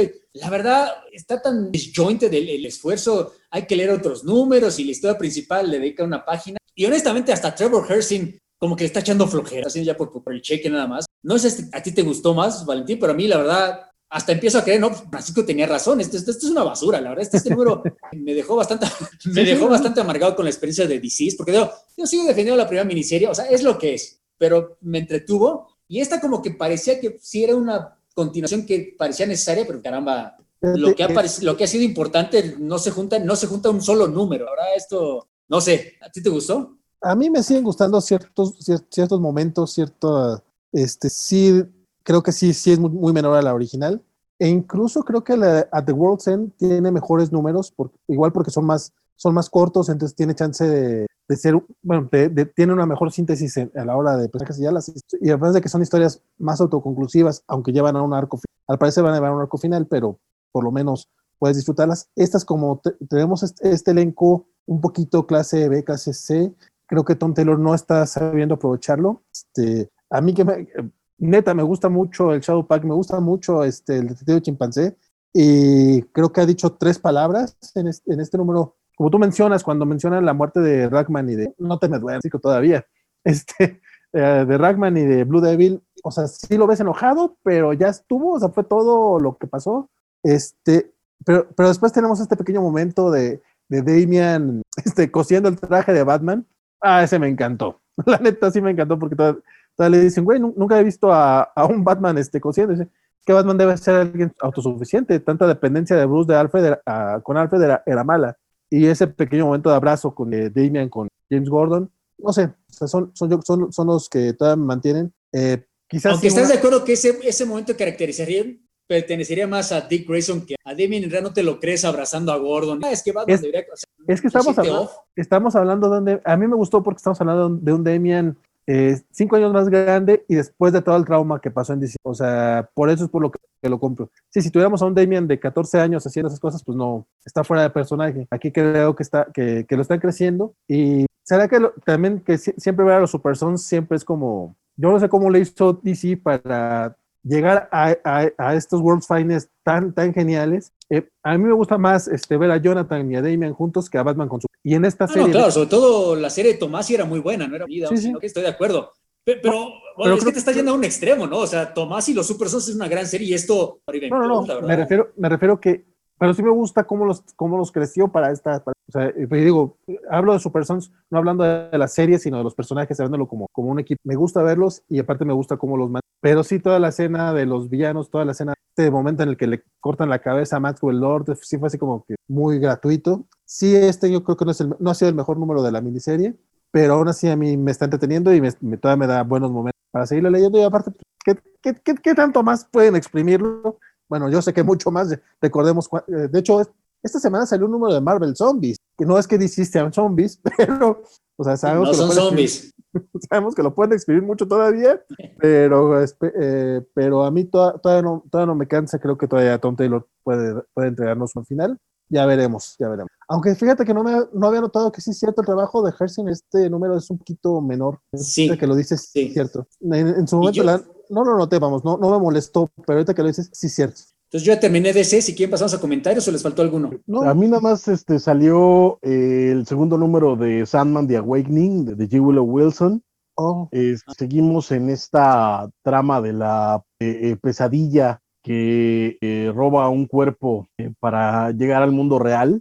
Aquí sabemos por qué. Resulta que esta pesadilla cuando es creada se enamora de un ser humano. La idea es que quiere conocer a esta este ser humano antes de llegue eh, The Dreaming y se lo, y se lo eche. Entonces, este, eh, para eso recurre a otros personajes que están que tienen eh, relación mágica. Por ahí aparece la, la nieta de, del hombre que capturó a, Morpheus en Preludes and Nocturnes hace un montón de tiempo. Y mientras tanto, bueno, la, la Borges. Eh, mientras tanto, la, nieta de, perdón, la, la, mujer de la que robó el cuerpo eh, sigue perdida en The Dreaming, en este pequeño espacio de Dreaming donde confluyen todas las, las versiones de Shakespeare. Este, el punto es, eh, mencionan que hay como un, un tiempo límite porque si no, si ella no regresa a su cuerpo, va a quedar atrapada en The Dreaming para siempre, vuelta loca. Entonces, ese es parte del asunto. Entonces, están tratando de solucionarlo y ya The Dreaming, eh, su mayordomo eh, empiezan a buscar a esta pesadilla y para eso viajan al infierno donde van a, buscar la ayuda de Lucifer. Me sigue pasando lo mismo que en el anterior. Eh, me parece que G. Willow Wilson, a pesar de que es una escritora sólida, queda corta para, para una historia de Sandman. Me sigue sonando de nuevo a, fanfic raro y parece una, una especie de, de, de, constante en estas últimas dos semanas, ¿no? La semana pasada decía que el problema que tiene Jeff Jones es que está queriendo ser Alan Moore. Esta semana me parece que Tom Taylor, el problema que tiene es que está queriendo ser Garth el problema con que está queriendo ser Neil Gaiman y eso hace que pues, los dos queden muy, muy cojos, no, no van para mucho. Y por último, ya al final, eh, o sea, eso te deja, la parte gráfica tiene muchas experimentaciones bonitas que llegábamos a ver eh, en el Sandman original. De pronto por ahí hay, algunos momentos te recuerdan eso, esa eh, narrativa bonita de, Sandman, pero termina sin, cuestionarse por completo. Se siente una lectura rara en general, o sea, los conceptos son muy grandes y te los explica demasiado. Creo que le carece de sutileza lo que está contando y eso es lo, lo preocupante cuando básicamente la base de, del Sandman de Gaiman era precisamente la forma sutil en la que te iba metiendo las metáforas, ¿no? Para, para crear un, un cómic mucho más poético, narrativo, digamos. No es que no tenga una historia o no sea narrativo, sino que la, la forma eh, en la que metía las ideas estaba hecha de, formas tan, tan bien cuidadas que terminabas con algo mucho más poético, ¿no? Y aquí el problema no es que le falta, creo yo, que esa, esa partecilla, y al final, eh, eh, que fue donde dije, en la madre, esto no sé qué, están haciendo, pero resulta que ahora Lucifer se parece al de la serie de televisión.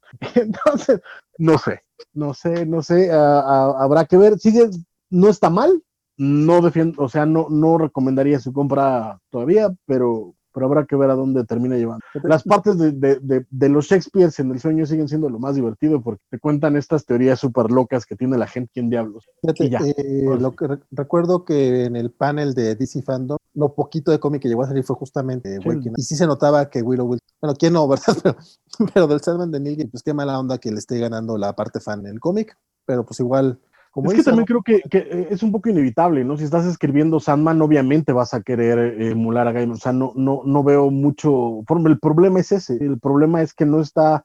No es que, no es que Miss Marvel estuviera al nivel de, de, Neil Gaiman, pero tenía muy, momentos muy bonitos de caracterización, tenía momentos muy fluidos de narrativa y sobre todo eso, ¿no? Que te decía eh, importarte mucho por los personajes a partir de, de su caracterización. Aquí el problema es que casi todo es exposición, o sea, no hay momentos tan, tan, tan de personaje, digamos, ¿no? Y es donde, donde siento que me cogea, porque se nota que esas partes es porque quiere emular a Gaiman, sin entender que todas esas partes de Gaiman estaban llenas de sutilezas, estaban llenas de un montón de poética, estaban llenas de un montón de, de referencias y de ideas que te hacían llevarte a, a, otros lados. Y también tenía, por supuesto, caracterización y también tenía acción y también, o sea, era, era, era un cómic demasiado robusto como para querer imitarlo. Entonces, si hubiera llegado como G. Willow Wilson entrando al, al, cajón de arena de, Neil Gaiman, tendría mucho más sentido en vez de querer llegar a, a ser Neil ahora sí, yo creo que sí es todo. Entonces, igual vemos de comentarios, estimado Vale, que tenemos en YouTube.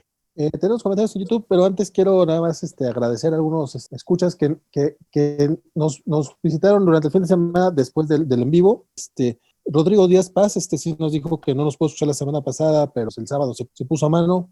Luis Ramón Morán también, este, por cuestiones laborales no nos pudo ver en vivo, este, pero anduvo por acá el fin de semana. Este, y Bernardo Ortega, de hecho, también, él se disculpa, dice, eh, les agradece a ustedes por el sacrificio que hicieron leyendo el Legend of Superheroes la semana pasada y que si se los, que si se los pidió fue para que rentenen contra Bendis, porque es muy divertido escucharlos odiando Bendy. Entonces, son cosas que había que, que, mencionar. Fractal Dream también por ahí nos, nos dejó comentarios. Este, y pues ustedes están viendo esto después del en vivo, eh, dejen sus comentarios, también los escuchamos, también los leemos y agradecemos que, que, lo hagan. Y denle like a este video ahorita mismo, aprovechen que ahorita vale, vale los comentarios y denle un bonito like a este. Sí, de hecho sí estaría muy, muy chido que, que le den like porque eso está bien bonito. Este, bueno, vamos, Víctor Mercado dice, pero ahí está Batman como siempre, qué hueva va a salvar a todos. ¿De cuál estábamos hablando? Ah, del Strange Adventures seguramente, porque Bernardo Ortega dice que quién está haciendo con la lana más que lo logrado por Big, eh, con Big Barda en, Mr. Miracle. Este, les pregunto, ¿qué otro personaje tipo B o C les gustaría que pasara por el tratamiento de Tom King? Quizá Doctor Fate, no sé. Bueno, yo ya, yo ya mencioné a Buster Gold y a Blue Beetle, pues nomás porque soy fan de, y se nota que, que él es fan.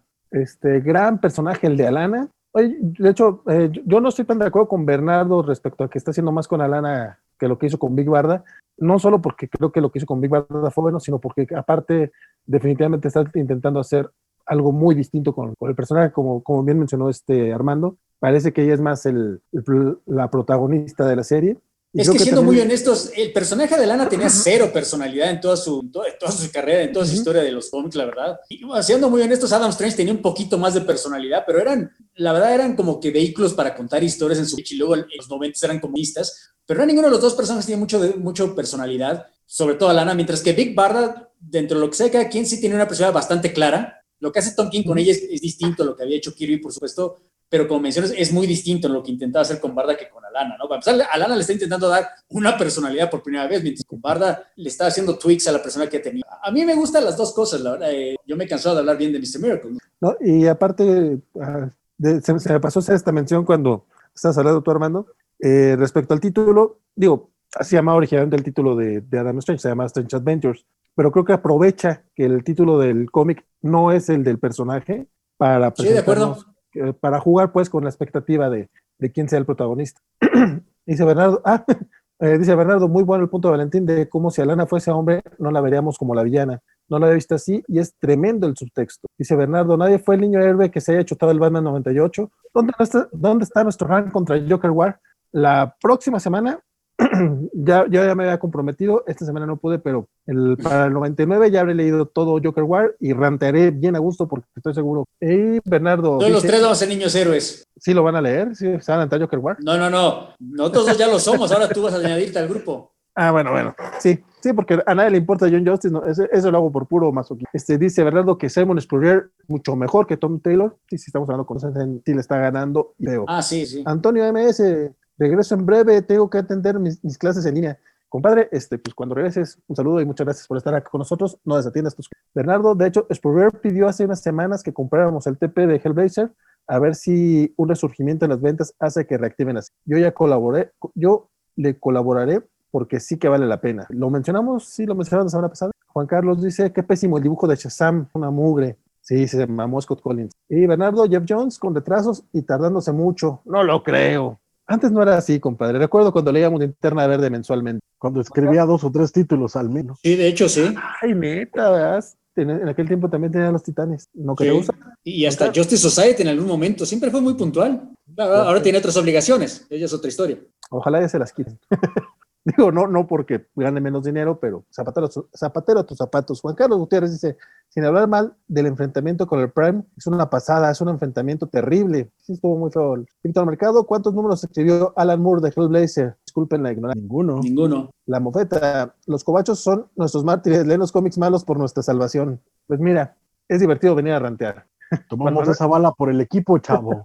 Juan Manuel Acatitla dice. Fíjate, fíjate que podríamos abrir una página de Patreon con ese pretexto. ¿Sabes? Nosotros sufrimos para que tú no lo hagas, güey. Páganos. ¿Nos van a pagar por eso, por favor? Exacto. Páganos la cuarta parte de un cómic. La página. Páganos la cuarta parte de un cómic y con eso ya te salvas de. Aunque sea las pizzas a la, a la, semana, ¿no? Que nos las Sí, ándale. Oye, qué buena pizza te comiste. Estaba muy rica. Se veía re buena. Perdón, y perdón. Se sabía mejor, créeme. Era la pizza hipster. Sí, sí, sí. Pero bueno, vamos para responder a la persona que preguntó. Alan Moore no escribió ningún título, ningún número de Hellblazer porque él creó al personaje, pero lo creó en Swamp Thing, el número 37 o algo así. Y la primera historia de John Constantine es American Gothic, que acaba en el número 50. Pero son los únicos números que Alan Moore escribió Constantine, porque ya lo, lo que viene después de, es de Rick Page. Por desgracia, nunca, nunca le tocó escribir una de Hellblazer. Sí, curiosamente. Un buen trabajo. Curiosamente, en Hellblazer sí pasaron escritores más famosos, ¿no? Es, o sea, vamos al nivel de Alan Moore, que cabe. Como sí, Neil Gaiman escribió un número, Grant Morrison escribió dos, Garth Ennis, bueno, estaba empezando Garth Ennis en América, en Estados Unidos, pero escribió hasta Zarello, una corrida no muy bien recordada por todos, ese por mí, pero varios conocidos. Warren Ellis. Eh, claro, Warren Ellis, tienes toda la razón. El que terminó, sí. McCarry, ¿no? Fue el que terminó. Carrey, no, no, ese fue Milligan el que acabó. Sí, pues fueron 300 números y siempre contó con muy, muy buenos. Sí, y eran runs largos, pero bueno. dice, ¿Qué más, qué más? Juan Manuel Catitla dice que Francisco, puedes enseñar algunos tomos de tu librero ya te lo había pedido la vez pasada. Sí. Este. ¿Ahora sí tres pantalones? Sí, ahora sí, son de pijama, pero mira, de, de eso a nada. Este, a, a, a, que me diga dónde quiere que los tome para. O, o qué pedo. No agarra unos al azar, caramba. Tuve por ellos. Eh, ¿Cuántos tanto, dijo? Dijo algunos tomos. Ok. Tú, tú, tú agarra los que tú quieras. Mientras, este, vemos. Ustedes síganle este, lo que ahorita vengo. Sigan con los comentarios, Francis, eh, Valentín. Vamos a estar, a estar los varios de Bernardo, que ha estado muy activo hoy. Dice, no le pidas a Francisco que se levante porque seguro anda en calzones. Mira, hoy no anduvo en calzones. Este, la lógica es que venden muchísimo, eh, la lógica es que venden muchísimo. Dead Metal y Batman, según Com Comic Con, fueron los más vendidos del mes, perdón, los más vendidos de julio, aún no saben los números de agosto. Si lo ponen un título a este episodio debe ser y no son zombies. Y parecería repetitivo, pero Spurrier hizo mucho mejor trabajo con esa primera serie fue maravillosa. Lástima que Wilson, que, que, ¿qué pasó acá? No, me estoy, me estoy riendo por el show. Ok.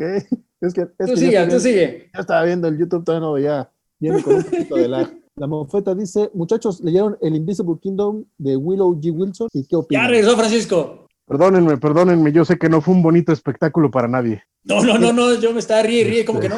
A Armando lo disfrutó mucho. Perdónenme. Este, tengo este bonito número de la Justice League International. Híjole, perdónenme por mi vida ñoña. Es, Ay, Dios sea, mío. Sí, no, no, no, no, no lo lean. Este, un Ashcan de, de, de Marvel Knights. Este sí está bonito porque era cuando presentaban las series. Sí, sí, sí. Buena época, ¿cómo no? Muy ah, qué bonitos lápices, miren, cuando dibujaba el señor Quesada. ¿Tú? ¿Uh? Es correcto, aquí presentan el, Black Panther de, Christopher Priest, este, este Punisher que sí fue lo único malo de Rebel Knight. Sí. Aunque tenía unos bonitos lápices de, del maestro este, Bernie Wrightson. Y esta joyita que lamentablemente parece que poca gente recuerda. ¿Cómo no? Los Inhumans de Paul Jenkins, J. Lee. Y este, eh, este Avengers, este, ah. Eh, un uno y medio de. ¿Ese fue de Joe Casey? No, es Roger Stern y Bruce Timm.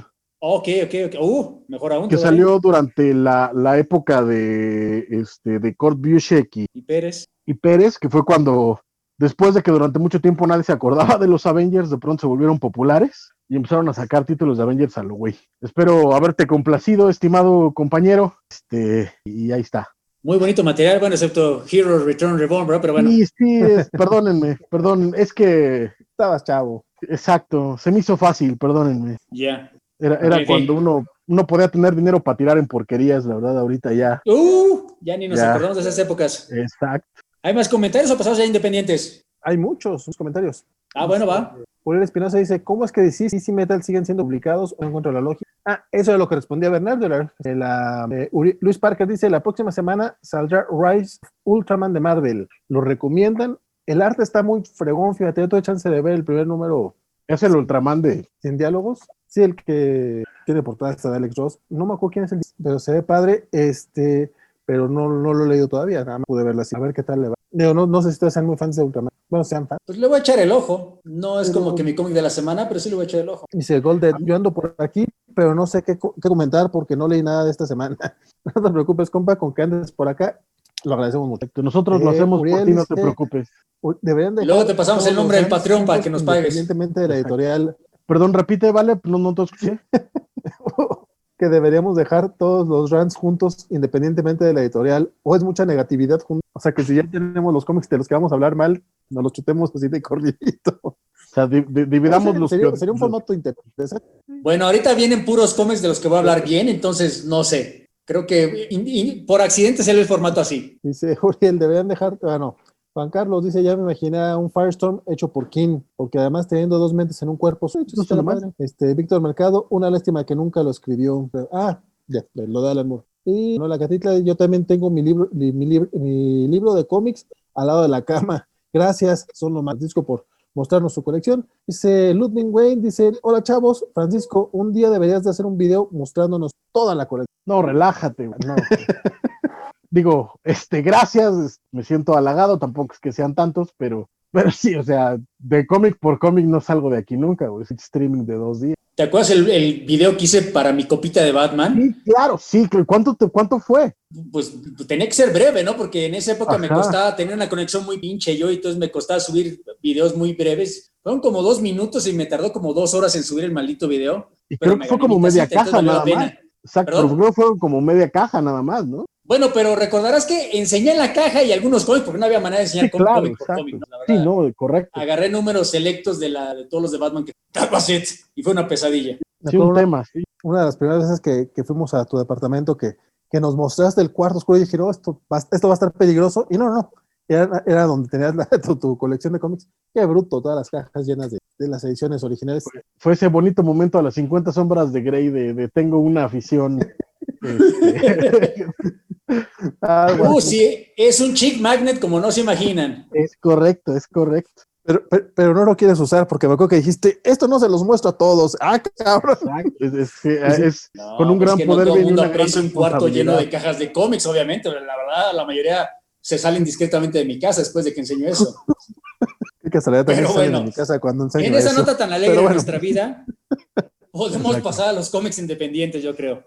Pasemos a los independientes, que hubo mucho esta semana. Hubo muchos y muy buenos.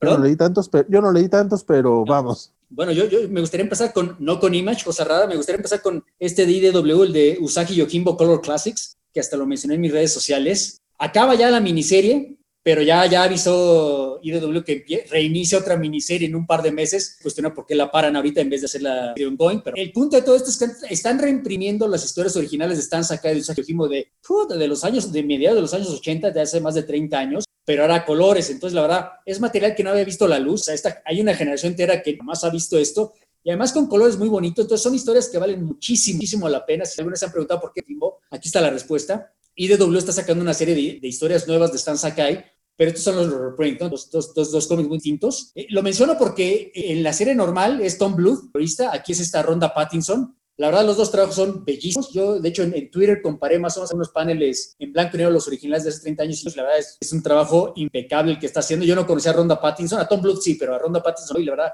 qué chulo le está quedando ese trabajo. Y rápidamente, ya este número que termina la miniserie esta semana, agarraron para terminar, agarraron lo mejor, agarraron una de las historias más famosas y mejores que hecho Stan Sakai, que es eh, Long Rabbit and Child, obviamente un tributo a Long Wolf and Cub. Y de hecho es una historia muy importante porque es la primera aparición de Tomoe y del villano de la serie, Lord Hijiki, pero bueno, el punto es que es una gran historia. Esta, esta miniserie empezó agarrando primeros números de Usagi Yojimbo Fantagraphics Volumen 1, la serie La Samurai, pero los últimos dos números se sacaron, se sacaron de continuidad, de cronología, perdón. Gente que no lo sabe, antes de que Usagi Yojimbo tuviera su propia serie, pues como era un personaje desconocido, salía en historias independientes, aisladas, en, en, antología que se llamaba Albido, en otra que se llamaba Critters, una de Fantagraphics, chiquita. Entonces son series, son números, historias más difíciles de conseguir, excepto excepciones como esta de Long, eh, Long Rabbit and Child la verdad, yo, yo me emocioné mucho cuando vi que el último número de la serie iba a ser esta, esta historia, porque la recuerdo con mucho cariño. De hecho, inclusive eh, hay un pequeño, un breve cameo de Gru de Barbarian, este personaje de Sergio Aragonés, que también por esas épocas estaba empezando y de la misma manera con tu compañía apariciones en, individuales ante Entonces, la verdad, se me hizo un, si era el final de la serie de reimpresiones, me pareció perfecto. Y luego cuando me enteré que iba a continuar, eh, iban a haber otras miniseries de, de esta reimpresión, pues quedé más contento, ¿no? O sea, la verdad, no puedo recomendar lo suficiente este número y esta miniserie. Ojalá más, gente se anime a comprar eh, Prince originales de Shojimbo. Un brevísima explicación. Como esta es una historia que aparece inclusive antes de la primera eh, serie de Fantagraphics, todavía dibujaba Stan Sakai al conejito, al personaje principal de una manera distinta. Aquí es un, sí, es un conejito más, más cute, como lo haría un poco después como es hoy en día.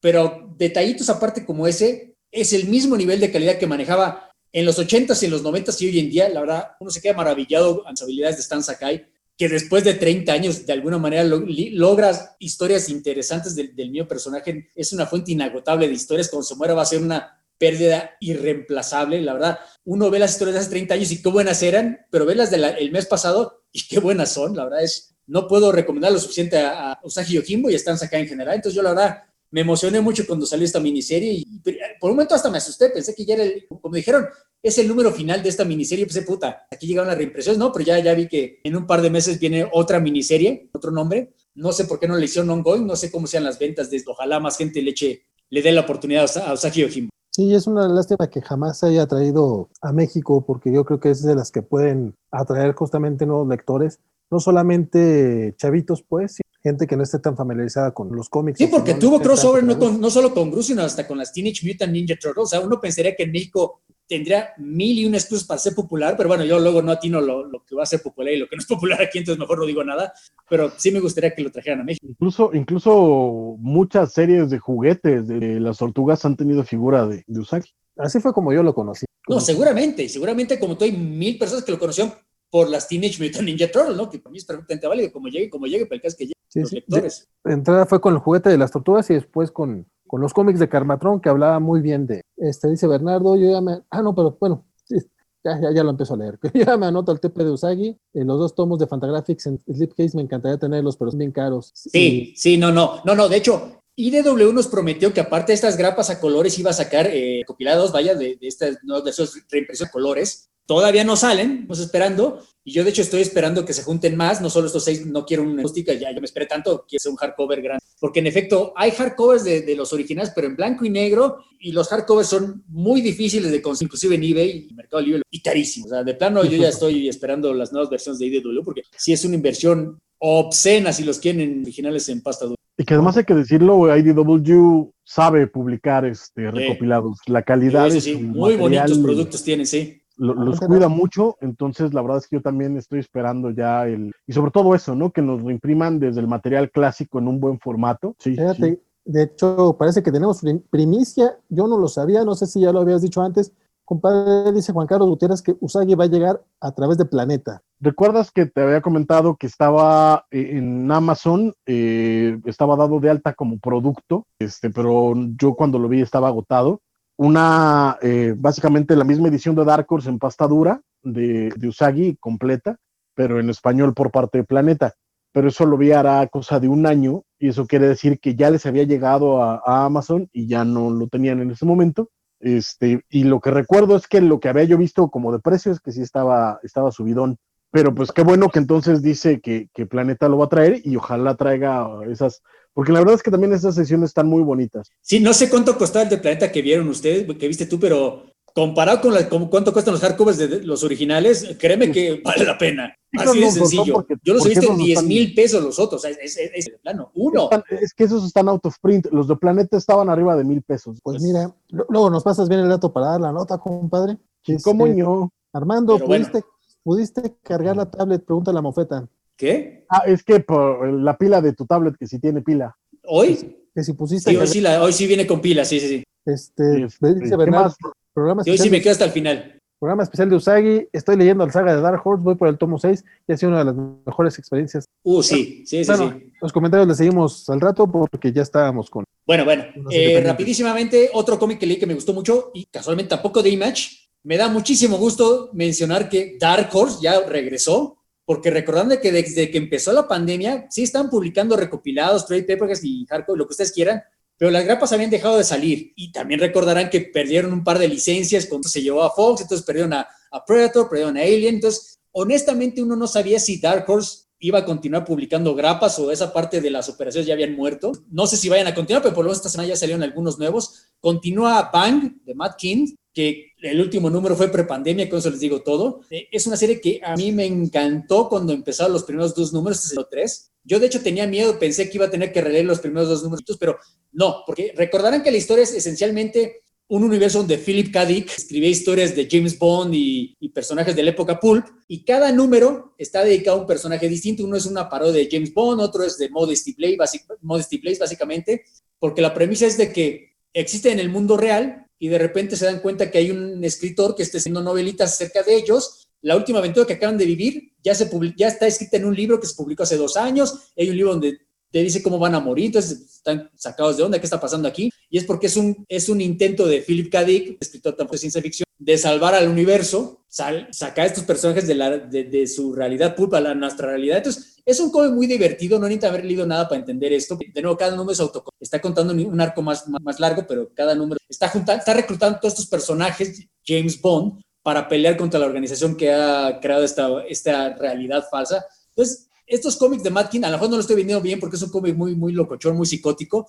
Para empezar, tiene el dibujo de Wilfredo Torres, que ya desde ahí es, es compra garantizada por mi parte. Es un dibujo muy caricaturesco, muy parecido a Chris and Me, para hacerla rápido. Entonces, yo, la verdad, aplaudo que haya regresado Dark Horse al, al negocio de vender grapas, aunque a lo mejor no vaya a ser que están sacando las últimas que ya tienen tratadas y yo lo sé.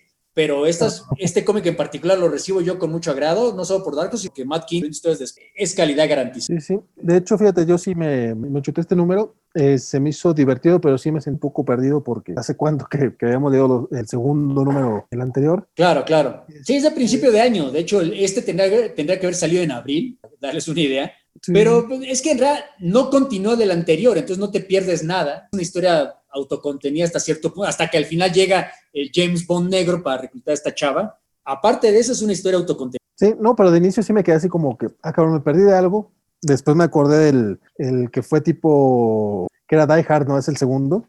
El segundo. Ok, ok, ok. Ahí fue cuando dije, ok, va, apenas vamos, vamos eh, retomando el, el, chiste, pero bastante entretenido. Este me gustó un poquito menos que los anteriores, pero no sé, fue porque agarró como un poquito fuera del humor. No, y está muy cuidado, ¿no? Porque cada, cada cómic empieza con su página en prosa, que es la novela de saliendo del personaje y acaba con eso. Está, la verdad, sí, sí. le está echando ganas Matt King como siempre y yo, yo. Sí, da gusto ver cuando un escritor, un creador le está echando ganas, ¿no? Y se nota. Sí, no, cuando tiene un proyecto que, que, que le gusta. Estamos hablando a ti, Hollywood. sí. Nota. No sé si le echaste el, el, ojo, Francisco. No, no, la verdad es que no, no, no le eché ojo a ese en particular. Vale, vale. Y, y bueno, ya rapidísimo, otro cómic que, que, me gustó muchísimo, que me gustaría recomendar, este sí es de Image, es de We Only Find Them When We're Dead, When They're Dead, que es de Al Ewing, con, con este dibujante Simón Demeo. Simón Demeo es de esos... No es de, no es de Image.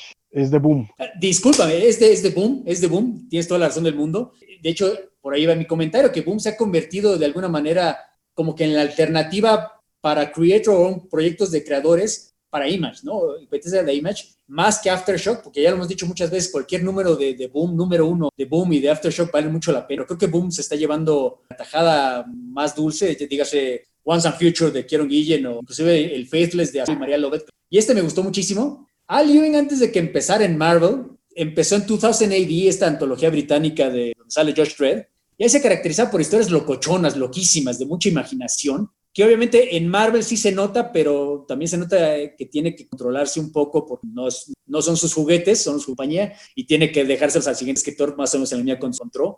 Aquí sí se nota que, digamos que esto es Ultimates, la versión de Al Ewing, pero sin el control editorial, hace lo que se le da la gana y se nota, ¿no? Es, es un derroche de imaginación tremendo, es básicamente en un solo número, de nuevo, lo, lo mío que dije Guardians of the Galaxy del mismo Ewing, en un solo número te captura de una manera que Empire jamás lo hizo en seis números. Aquí es la premisa rápidamente estos mineros espaciales casi como balleneros del siglo XIX que encuentran cadáveres de dioses flotando en el espacio y cuando encuentran los cadáveres los empiezan a destazar como balleneros para la carne de los dioses se vende en el mercado negro y la sangre de inclusive el, líquido vitroso de los ojos de todo se vende, o sea, agarran, encuentran el cadáver y destazan. Y entonces la historia es de una tripulación pequeña, cuatro, son cuatro personas en la nave, pero te das cuenta que las corporaciones tienen muy controlado el mercado y entonces lo que el protagonista, el capitán de la nave dice, bueno, es que es muertos, dios muertos, y al final el cliffhanger es que tenemos una manera de encontrar un dios vivo y, ahí acaba, lo tiene que ser bajo, bajo el radar de la ley que controla la caza, digamos, la pesca de dioses muertos.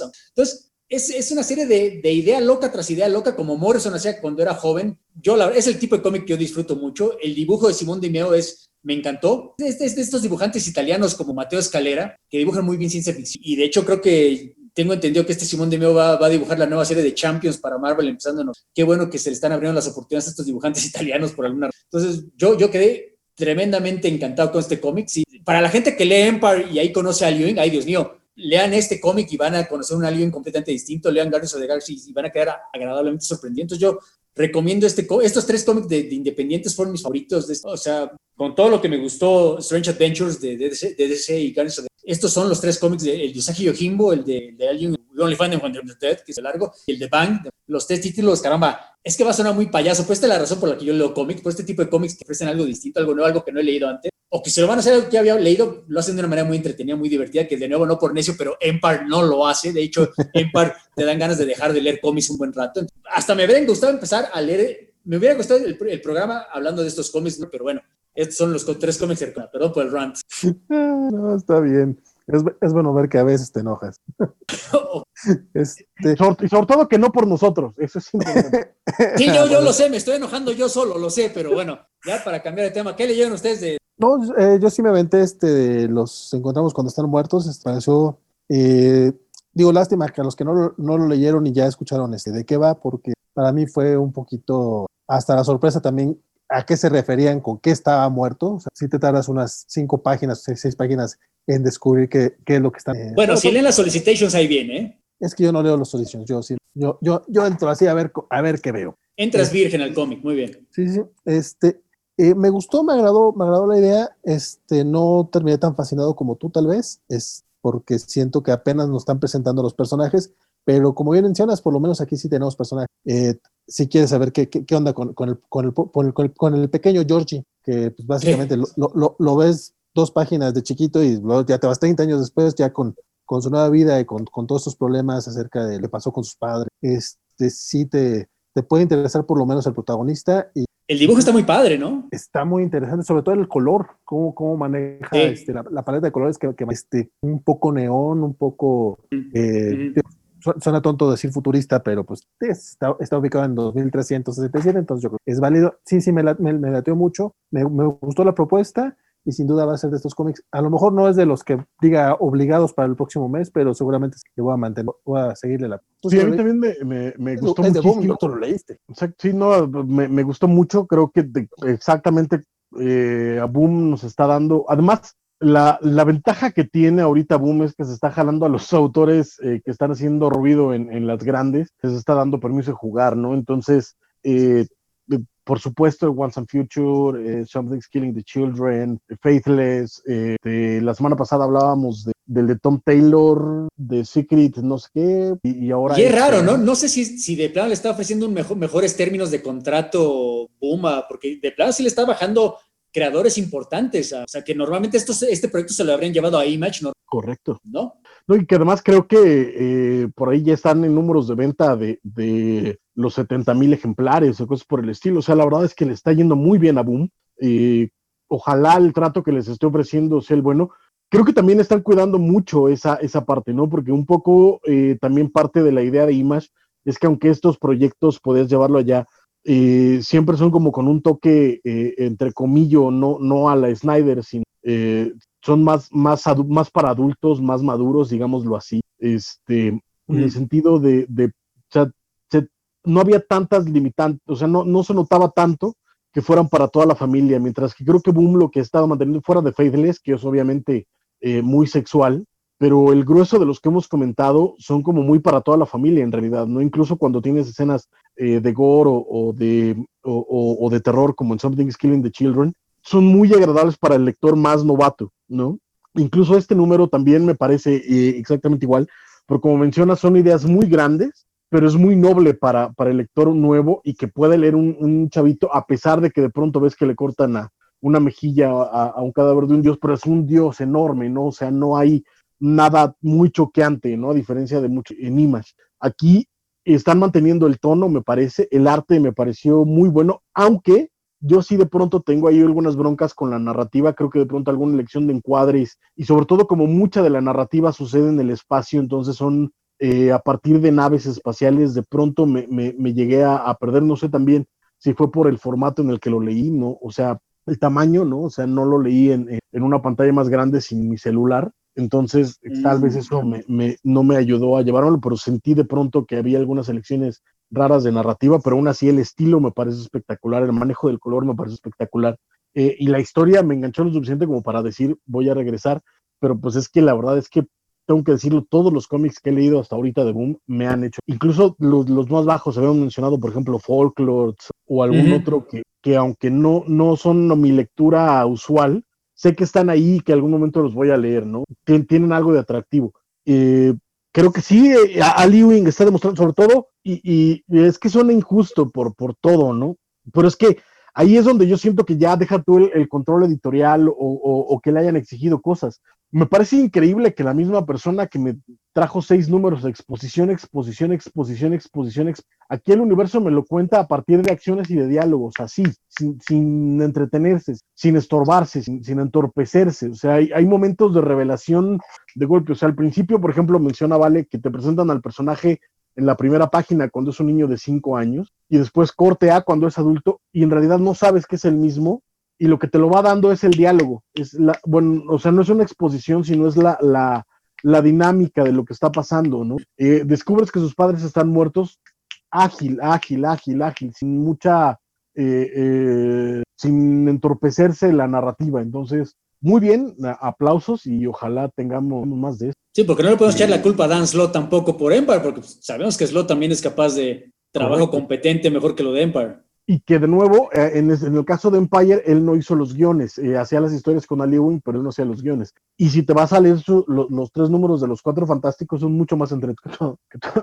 Qué triste fue este evento que, que los hizo sufrir mucho, muchachos. Lo seguimos maldiciendo, sí. Yo llevo cicatrices en el alma que no van a. Por cierto, se me olvidó mencionar, también leí el de Firepower, el número 3 de Kirkman y Chris Amnilla, que lo Esta, de hecho, es una serie que creo que sufrió por la pandemia porque no empieza con el número uno, empieza con una novela gráfica que podría ser el número cero, que ahí se explica ya todo el pasado que tuvo el protagonista en el templo Shaolin y lo que tú quieras, mientras que la serie ya empieza con en el presente, ¿no? Cuando este personaje ya tiene, ya es padre de familia, ya tiene hijos, vive en Luis, de hecho, intenta vivir una vida cotidiana, obviamente no puede porque de repente empiezan a llegar los ninjas, y creo que la historia se lee bien si empieza a partir del número uno, pero mejora mucho si leíste primero la, novela gráfica. El problema es que la novela gráfica sale antes de la pandemia y los primeros dos números salieron la misma semana, hace como un mes. O sea, hubo un, break enorme, como a lo mejor mucha gente, si leyó la primera, no está leyendo la serie o viceversa. Y qué lástima, ¿no? Porque creo que es, de lo mejorcito que le he visto a Kirkman en, mucho tiempo. Y bueno, obviamente el dibujo de Samni ayuda bastante. Esta historia, lo acabo de decir, esencialmente nos, nos, presentan este personaje que intenta ser un Joe Everyone, Everyday, o sea, un personaje ordinario, normal, pero de repente tiene este pasado donde estudió, haz de cuenta, en Kunlun, se hizo maestro de las artes marciales, y resulta que su, su mentor, como que Lolwan, ahora nos dan a entender que está del lado contrario, con, ahora tiene el tatuaje de contraria. Entonces, están pasando varias cosas muy entretenidas, inclusive la vida de los niños me está pareciendo muy bien, pero sí me parece que mucha gente que no leyó la novela, a lo mejor están pensando quiénes son estos personajes que llegaron y resulta que el que lo ataca en el primer número es, su viejo amigo, pero era su rival en la novela original. Entonces, están pasando varias cosas que no sé si mucha gente las va a poder entender, porque algo que se aprecia es que no se detienen para hacer, va una narrativa, un ritmo narrativo bastante frenético si leíste el principio, ¿no? Si no, a lo mejor me podría parecer que hay unos lectores que se pueden perder. Y qué lástima porque creo que está muy bien escrito y el dibujo, pues es Chris Samney, ¿no? No le puedo añadir a eso. Sí, es, es de lo más entretenido que leí esta semana. O sea, no, no me parece eh, algo extraordinario o, como con mucho fuego artificial pero me parece muy entretenido. Eh, como bien mencionas, espero que, que lo hagan. Si están leyendo ahorita la serie, busquen la, la, novela gráfica porque además vale la pena. Chris Amney espectacular. Eh, este número creo que sí ya, ya eh, eh, es una pausita en la historia, pero bien narrada, bien contada. Y los secretos que te van revelando, porque además es una serie que está llena de, de, de misterios y de dobles intenciones por parte de todos lados. Está muy lindo. Y como bien mencionas, la caracterización es ahorita lo mejor. yo ya estoy enamorado de la familia, ¿no?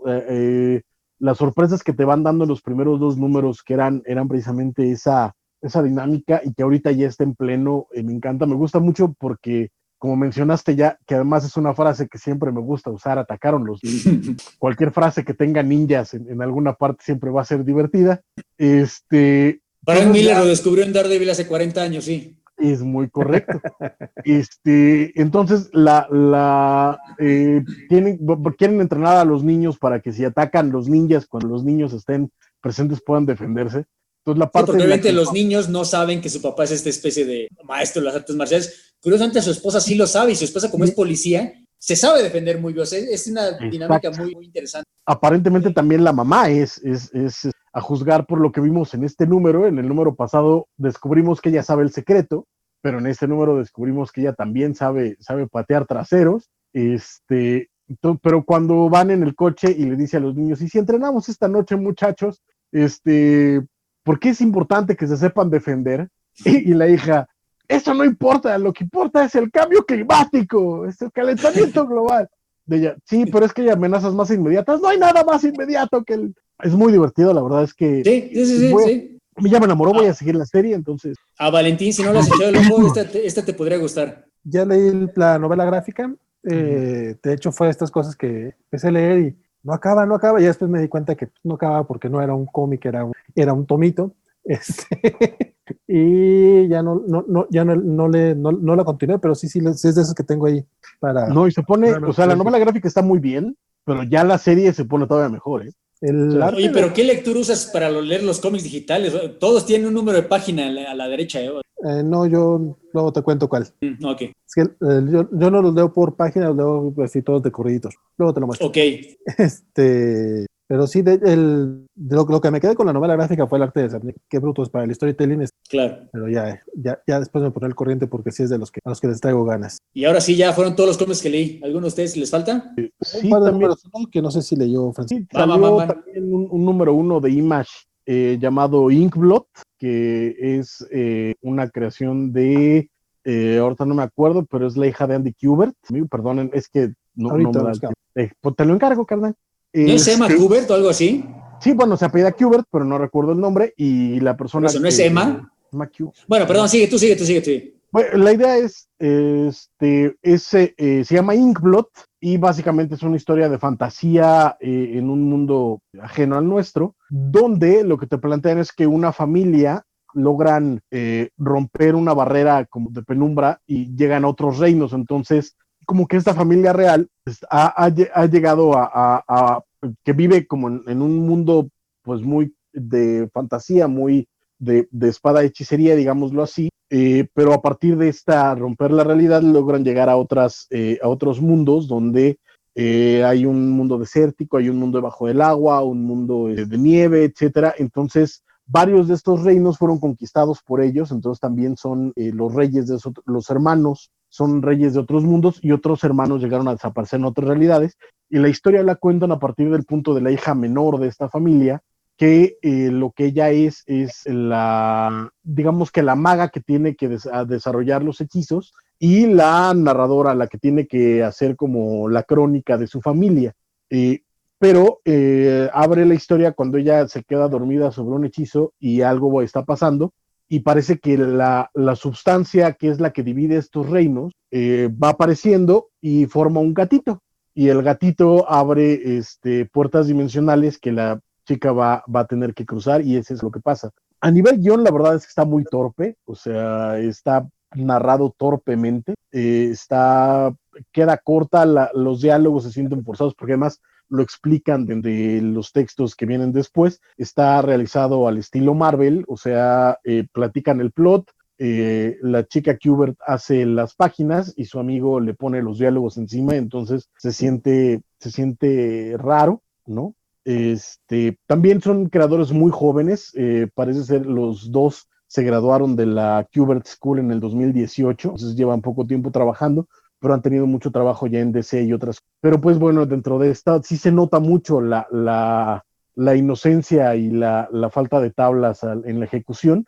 El trazo me gusta mucho, la verdad es que creo que el, el arte es lo, lo, más sobresaliente de número, aunque el color que también hace ella, o sea, eh, está raro cómo se dividieron las cosas. Eh, el, ¿Tienes los nombres? Sí, es Emma Kubert, como había dicho Armando, y Rusty Clark. Eh, Rusty eh, se encarga de hacer el guion, o más bien los diálogos y las tintas, mientras que Emma hace los lápices eh, y el plot y el color.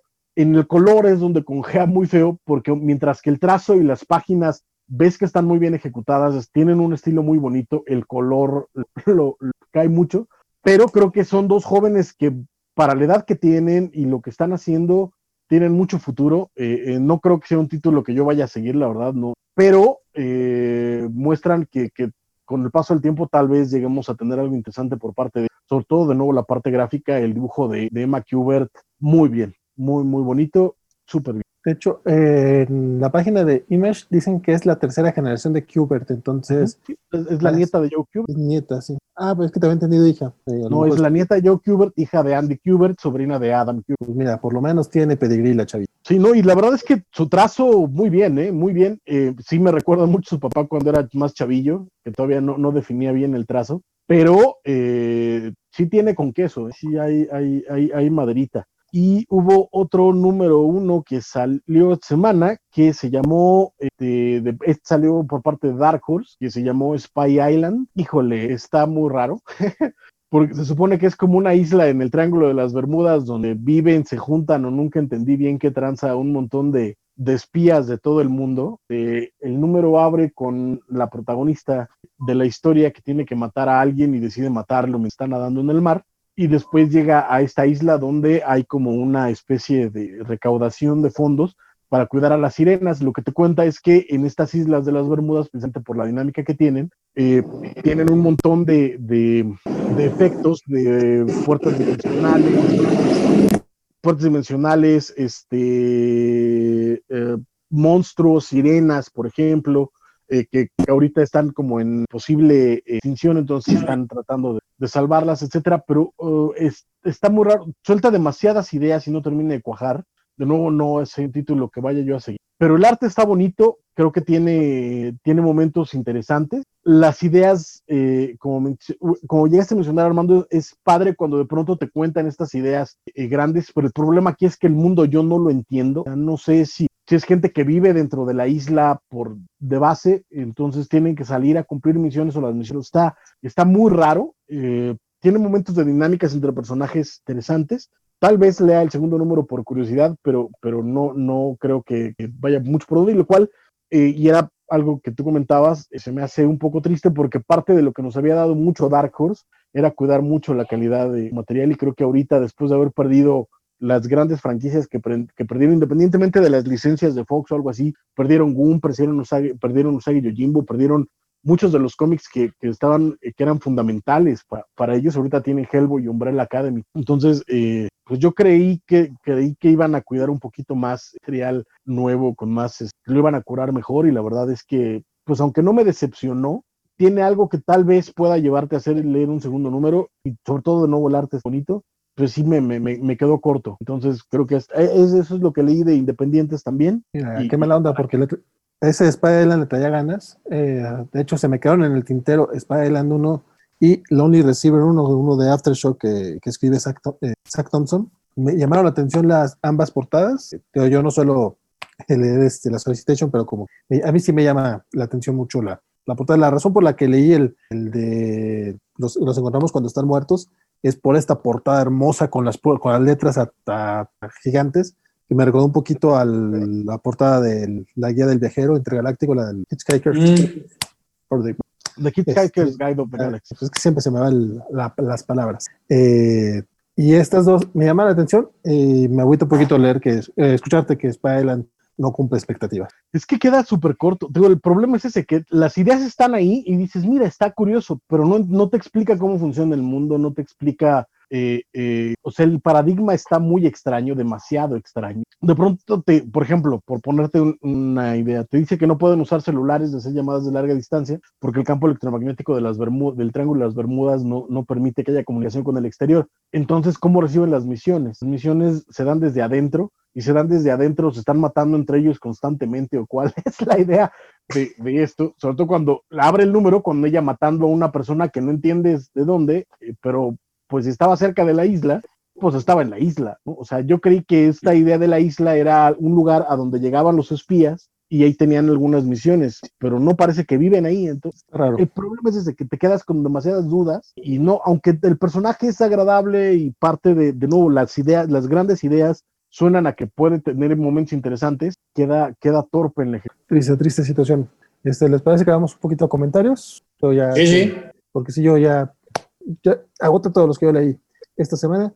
Dice Juan Carlos Gutiérrez que los tomos de Usagi y Yojimbo eh, son TPBs, este, no son pasaduras, y que cuestan menos de mil pesos, que no inventes, Francisco, que luego le haces mala fama. No, yo lo que dije es el, el que yo vi eh, anunciado en Amazon. No sé cuáles vayan a traer después o cuál es el material que, que tengan ahorita disponible más le vale, más le vale a IDW sacar los recopilatorios de Usagi. Sakai Sensei dejó Dark Horse precisamente por eso. De hecho, IDW ganó por el, eh, por Eisner, eh, ganó el Eisner por el Artist Edition del Grasscutter. Y nos pregunta Bernardo que si vimos lo de Gregland robándole arte a Tristan Jones para, para el primer recopilatorio que sacará Marvel de Alien, de que qué vergüenza. este, yo sí vi el mame, la verdad es que a mí no sé tanto como robos, así, luego, luego Greg a veces aplica un, poco más, este, más, una referencia demasiado parecida, en este caso, a diferencia de cuando lo hace de coreografías, pues sí parece que, que se referenció demasiado al dibujo, sin embargo, yo sí veo trazos distintos, incluso en la comparación que hace Tristán, que de repente marca su dibujo sobre el de Gregland, no está al 100%, pero pues sí, eso de referenciarte dibujos a veces es, es dudoso, es de hace dudar un poco de, la honorabilidad de Gregland. No sé si vieron el siquiera, les interesa. Vi, vi, pero no, o sea, no, no comparé tan de cerca los dos cuadros. Cuando vi que estaban acusando a Gregland de plagio, no me sorprendió tanto, entonces me seguía la siguiente noticia, la verdad.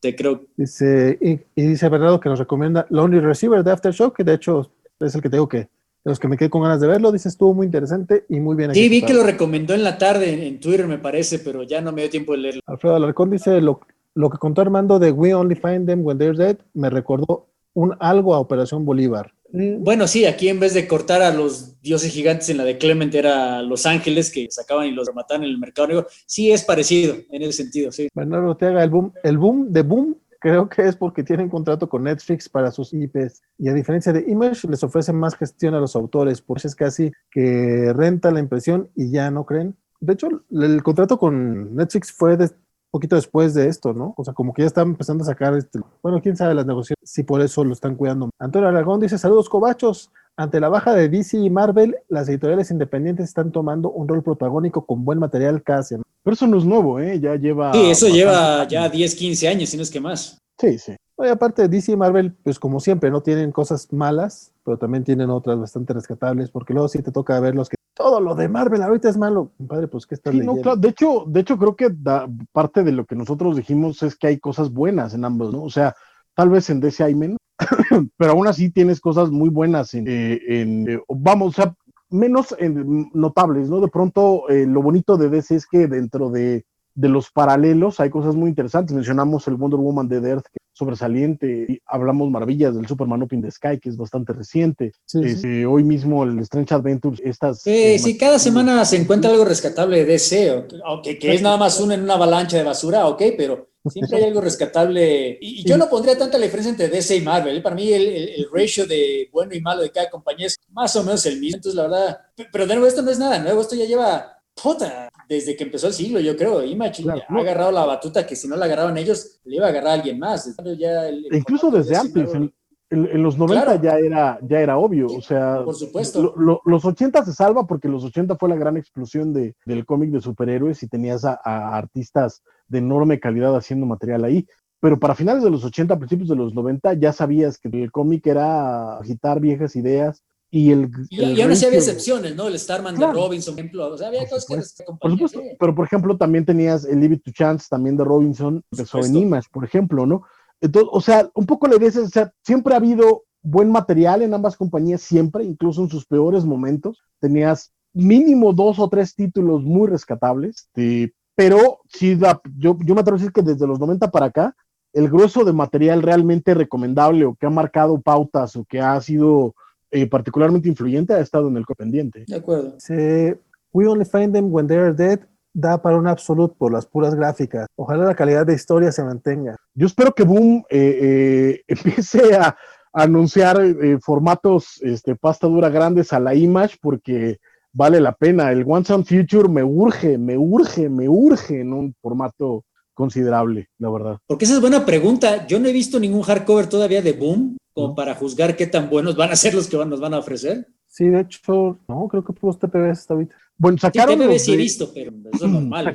Sacaron los de Redeemable hace varios años que ya son súper agotados, pero Irredeemable sacaron eh, también en un gran formato eh, y estaban bien hechos, ¿eh? tenía buen papel, buena impresión. Aunque eso ya tienen un ratitito. ya ¿eh? tienen más de 10 años. o sea, no sé cómo, no sé si es la misma administración todavía en Boom, inclusive porque sí se ve un cambio de administración, o se ve al menos en, la dirección que ha tenido este, este Por supuesto que sí. Boom, Boom lleva varios, varios años. recordemos que empieza precisamente con Mark Wade como editor en jefe. Exactamente. Este, que dura tres o cuatro años, él se va, se quedan otras personas y es donde empiezan a depender de licencia, sobre todo de Disney durante un buen rato.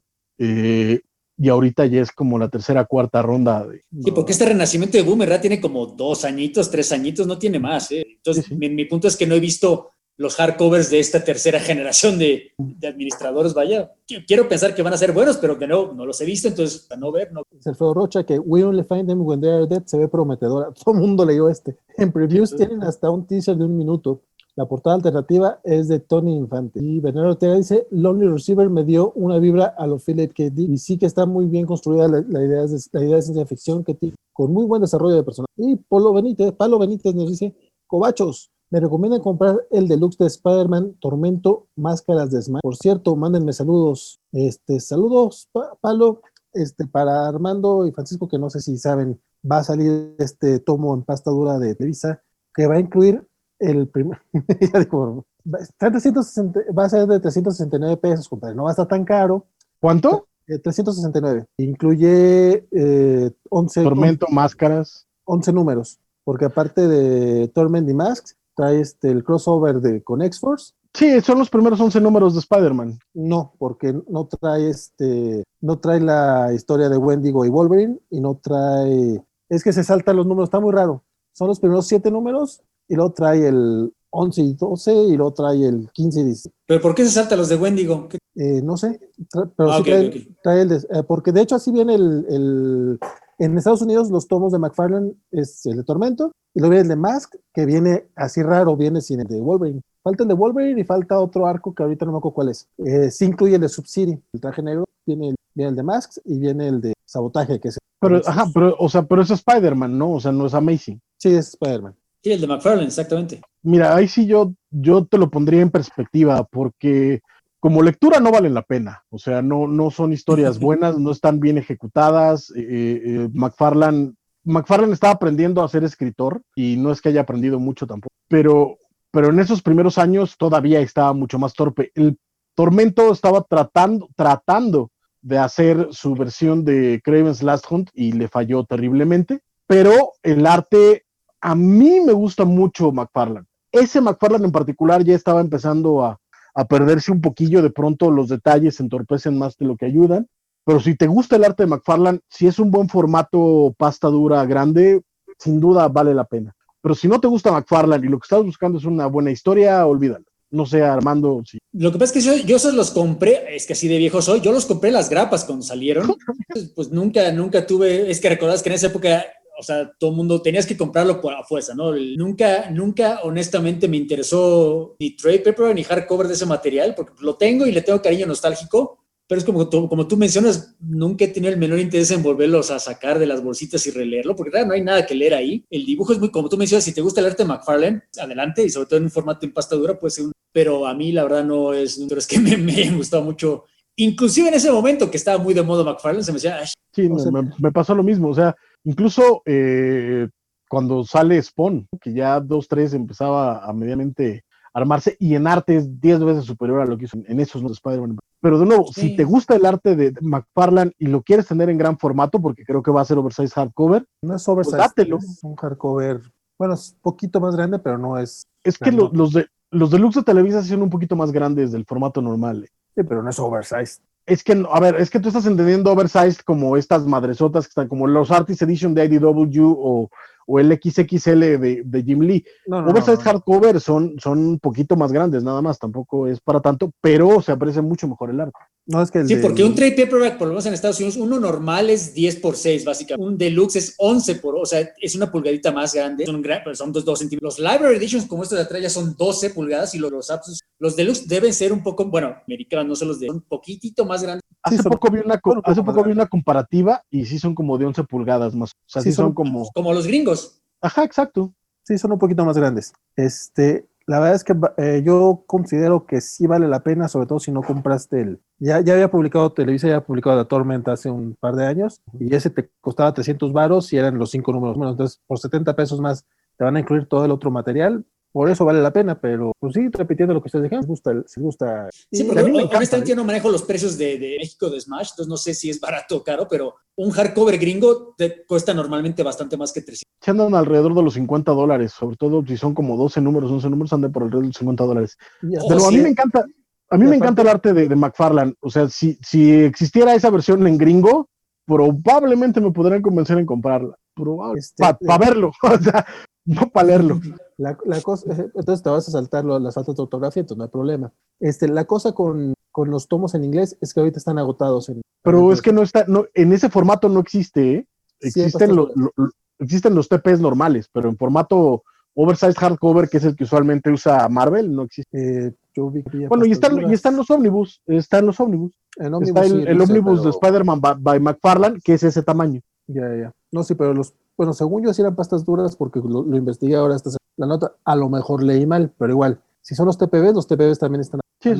Dice Javier, casi 40 dólares, ouch, pero Big, T, Big T's, el arte de Bruce Team se ve bastante interesante. Sí, si te gustan los. No, bueno, el arte de Bruce Team está ¿Pero de qué habla? ¿Cuál, cuál, cuál de Bruce Team? Big T's, así se llama.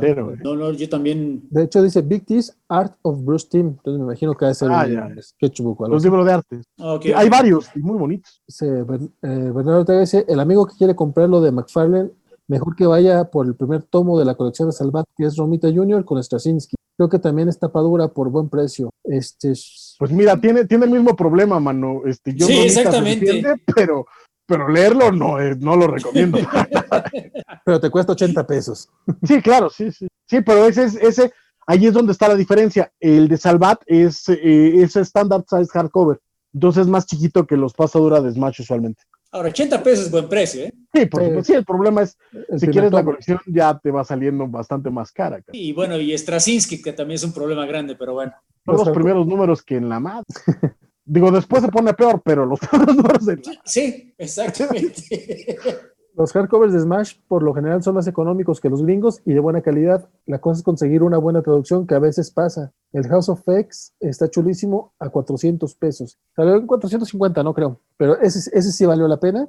Este, luego hay otros que no valen tanto. El problema con, con Televisa es que te vende el formato, el precio es por el formato y no por la cantidad de páginas. Puedes tener un pasta dura de año 1, que son cuatro numeritos por 350 pesos, cuando tienes este de, de, de Spider-Man, que son 11 números, por los en algunos casos conviene, en otros no tanto. Dice Alfredo Rocha, también salió ese famoso libro Over Street Comic Book número 50. Salieron como 5 o 6 portadas diferentes. ¿Cuál fue el de la portada de Spawn de, Pero, eh, eh, a ver, creo que está hablando del Overstreet eh, Price, la guía de precios de, de, cómics, porque fue el que anunció que creo que tenía portada de Alex Ross o de David Mack. No creo que David Mack anunció que había puesto, que había hecho una portada para, para el Overstreet, pero es el Overstreet Guide, eso es, es, una guía de precios, no es un cómic. Dice Ludwig, dice, solo compraré el de McFarlane de Televisa para vender mi Omni de Marvel que está fuera de impresión.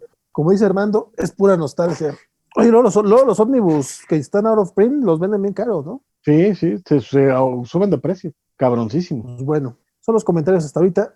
Jóvenes, ya son las 12 de la noche. No sé si tengan algunos comentarios finales acerca, no sé que hayan visto alguna serie. El, no, ya tres horas. Bueno, bueno, rapidísimo. Hoy estrenó The Voice, la temporada 2. Uh -huh. eh, podemos hacer un programa la próxima semana, no sé, pero échenle el ojo. La, la, la temporada no, fue una sorpresa muy agradable, la verdad. Yo, de hecho, lo he mencionado varias veces, el cómic de Garth Ennis no fue mi favorito, eso que yo soy fan de, pero la serie me gustó muchísimo, mejor el desarrollo de personajes. Y, y, bueno, algo, no de cómics, pero igual de ñoños, esta semana estrenó la nueva serie de Ridley Scott, Raised by the Wolf. Ya hay varios episodios disponibles bajo, ya saben cómo hacerlo, pero el punto es que ya están eh, alcancé a ver los primeros dos, están muy, muy bien. Los de The Voice todavía no los alcanzo a ver, pero quiero ver la primera. Me eché Race by the Wood, muy, muy recomendable. Si tienen oportunidad, echen el ojo. Pues de hecho, de el hecho, problema con The Voice es que eh, no está la temporada completa. Son nada más los primeros tres números, los primeros tres episodios, y a partir de ahí es uno por semana. Entonces, este, pero yo para... voy a esperar a, a, que esté toda para, para verla de, de un, de, de una sentada, porque ya estoy viendo Lovecraft Country una vez a la semana, y la verdad es que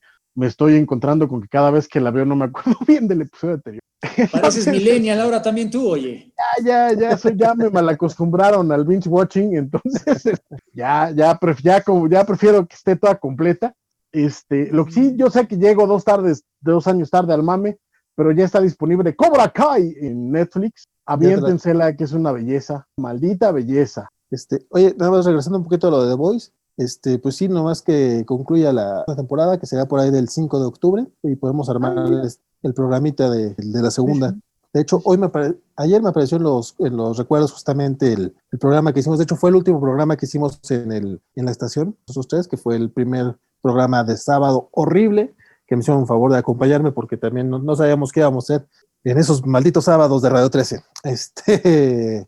Ah, ese programa fue de The Voice. Sí, fue el último. Me acuerdo que fuimos en la madrugada del sábado, pero no recordaba que había sido The Voice. Ok, ok. Sí, sí, sí. Buenas épocas. Este, entonces sí, para el próximo mes, ya que haya terminado, pero sí, ayer estuve a punto de empezar a ver The Voice, porque de hecho la estrenaron un día antes, estaba programada para este viernes y ya el jueves apareció. Y dije, la veo, la veo, tres capítulos y también quiero ver, este, volver a ver la primera, entonces a lo mejor me, me aguanté porque sí me acuerdo que la primera me Y también esta semana eh, reestrenaron, bueno, llegó a Amazon Prime este, las siete temporadas de Buffy, que, que, también empecé a ver nuevamente porque Buffy es muy chida.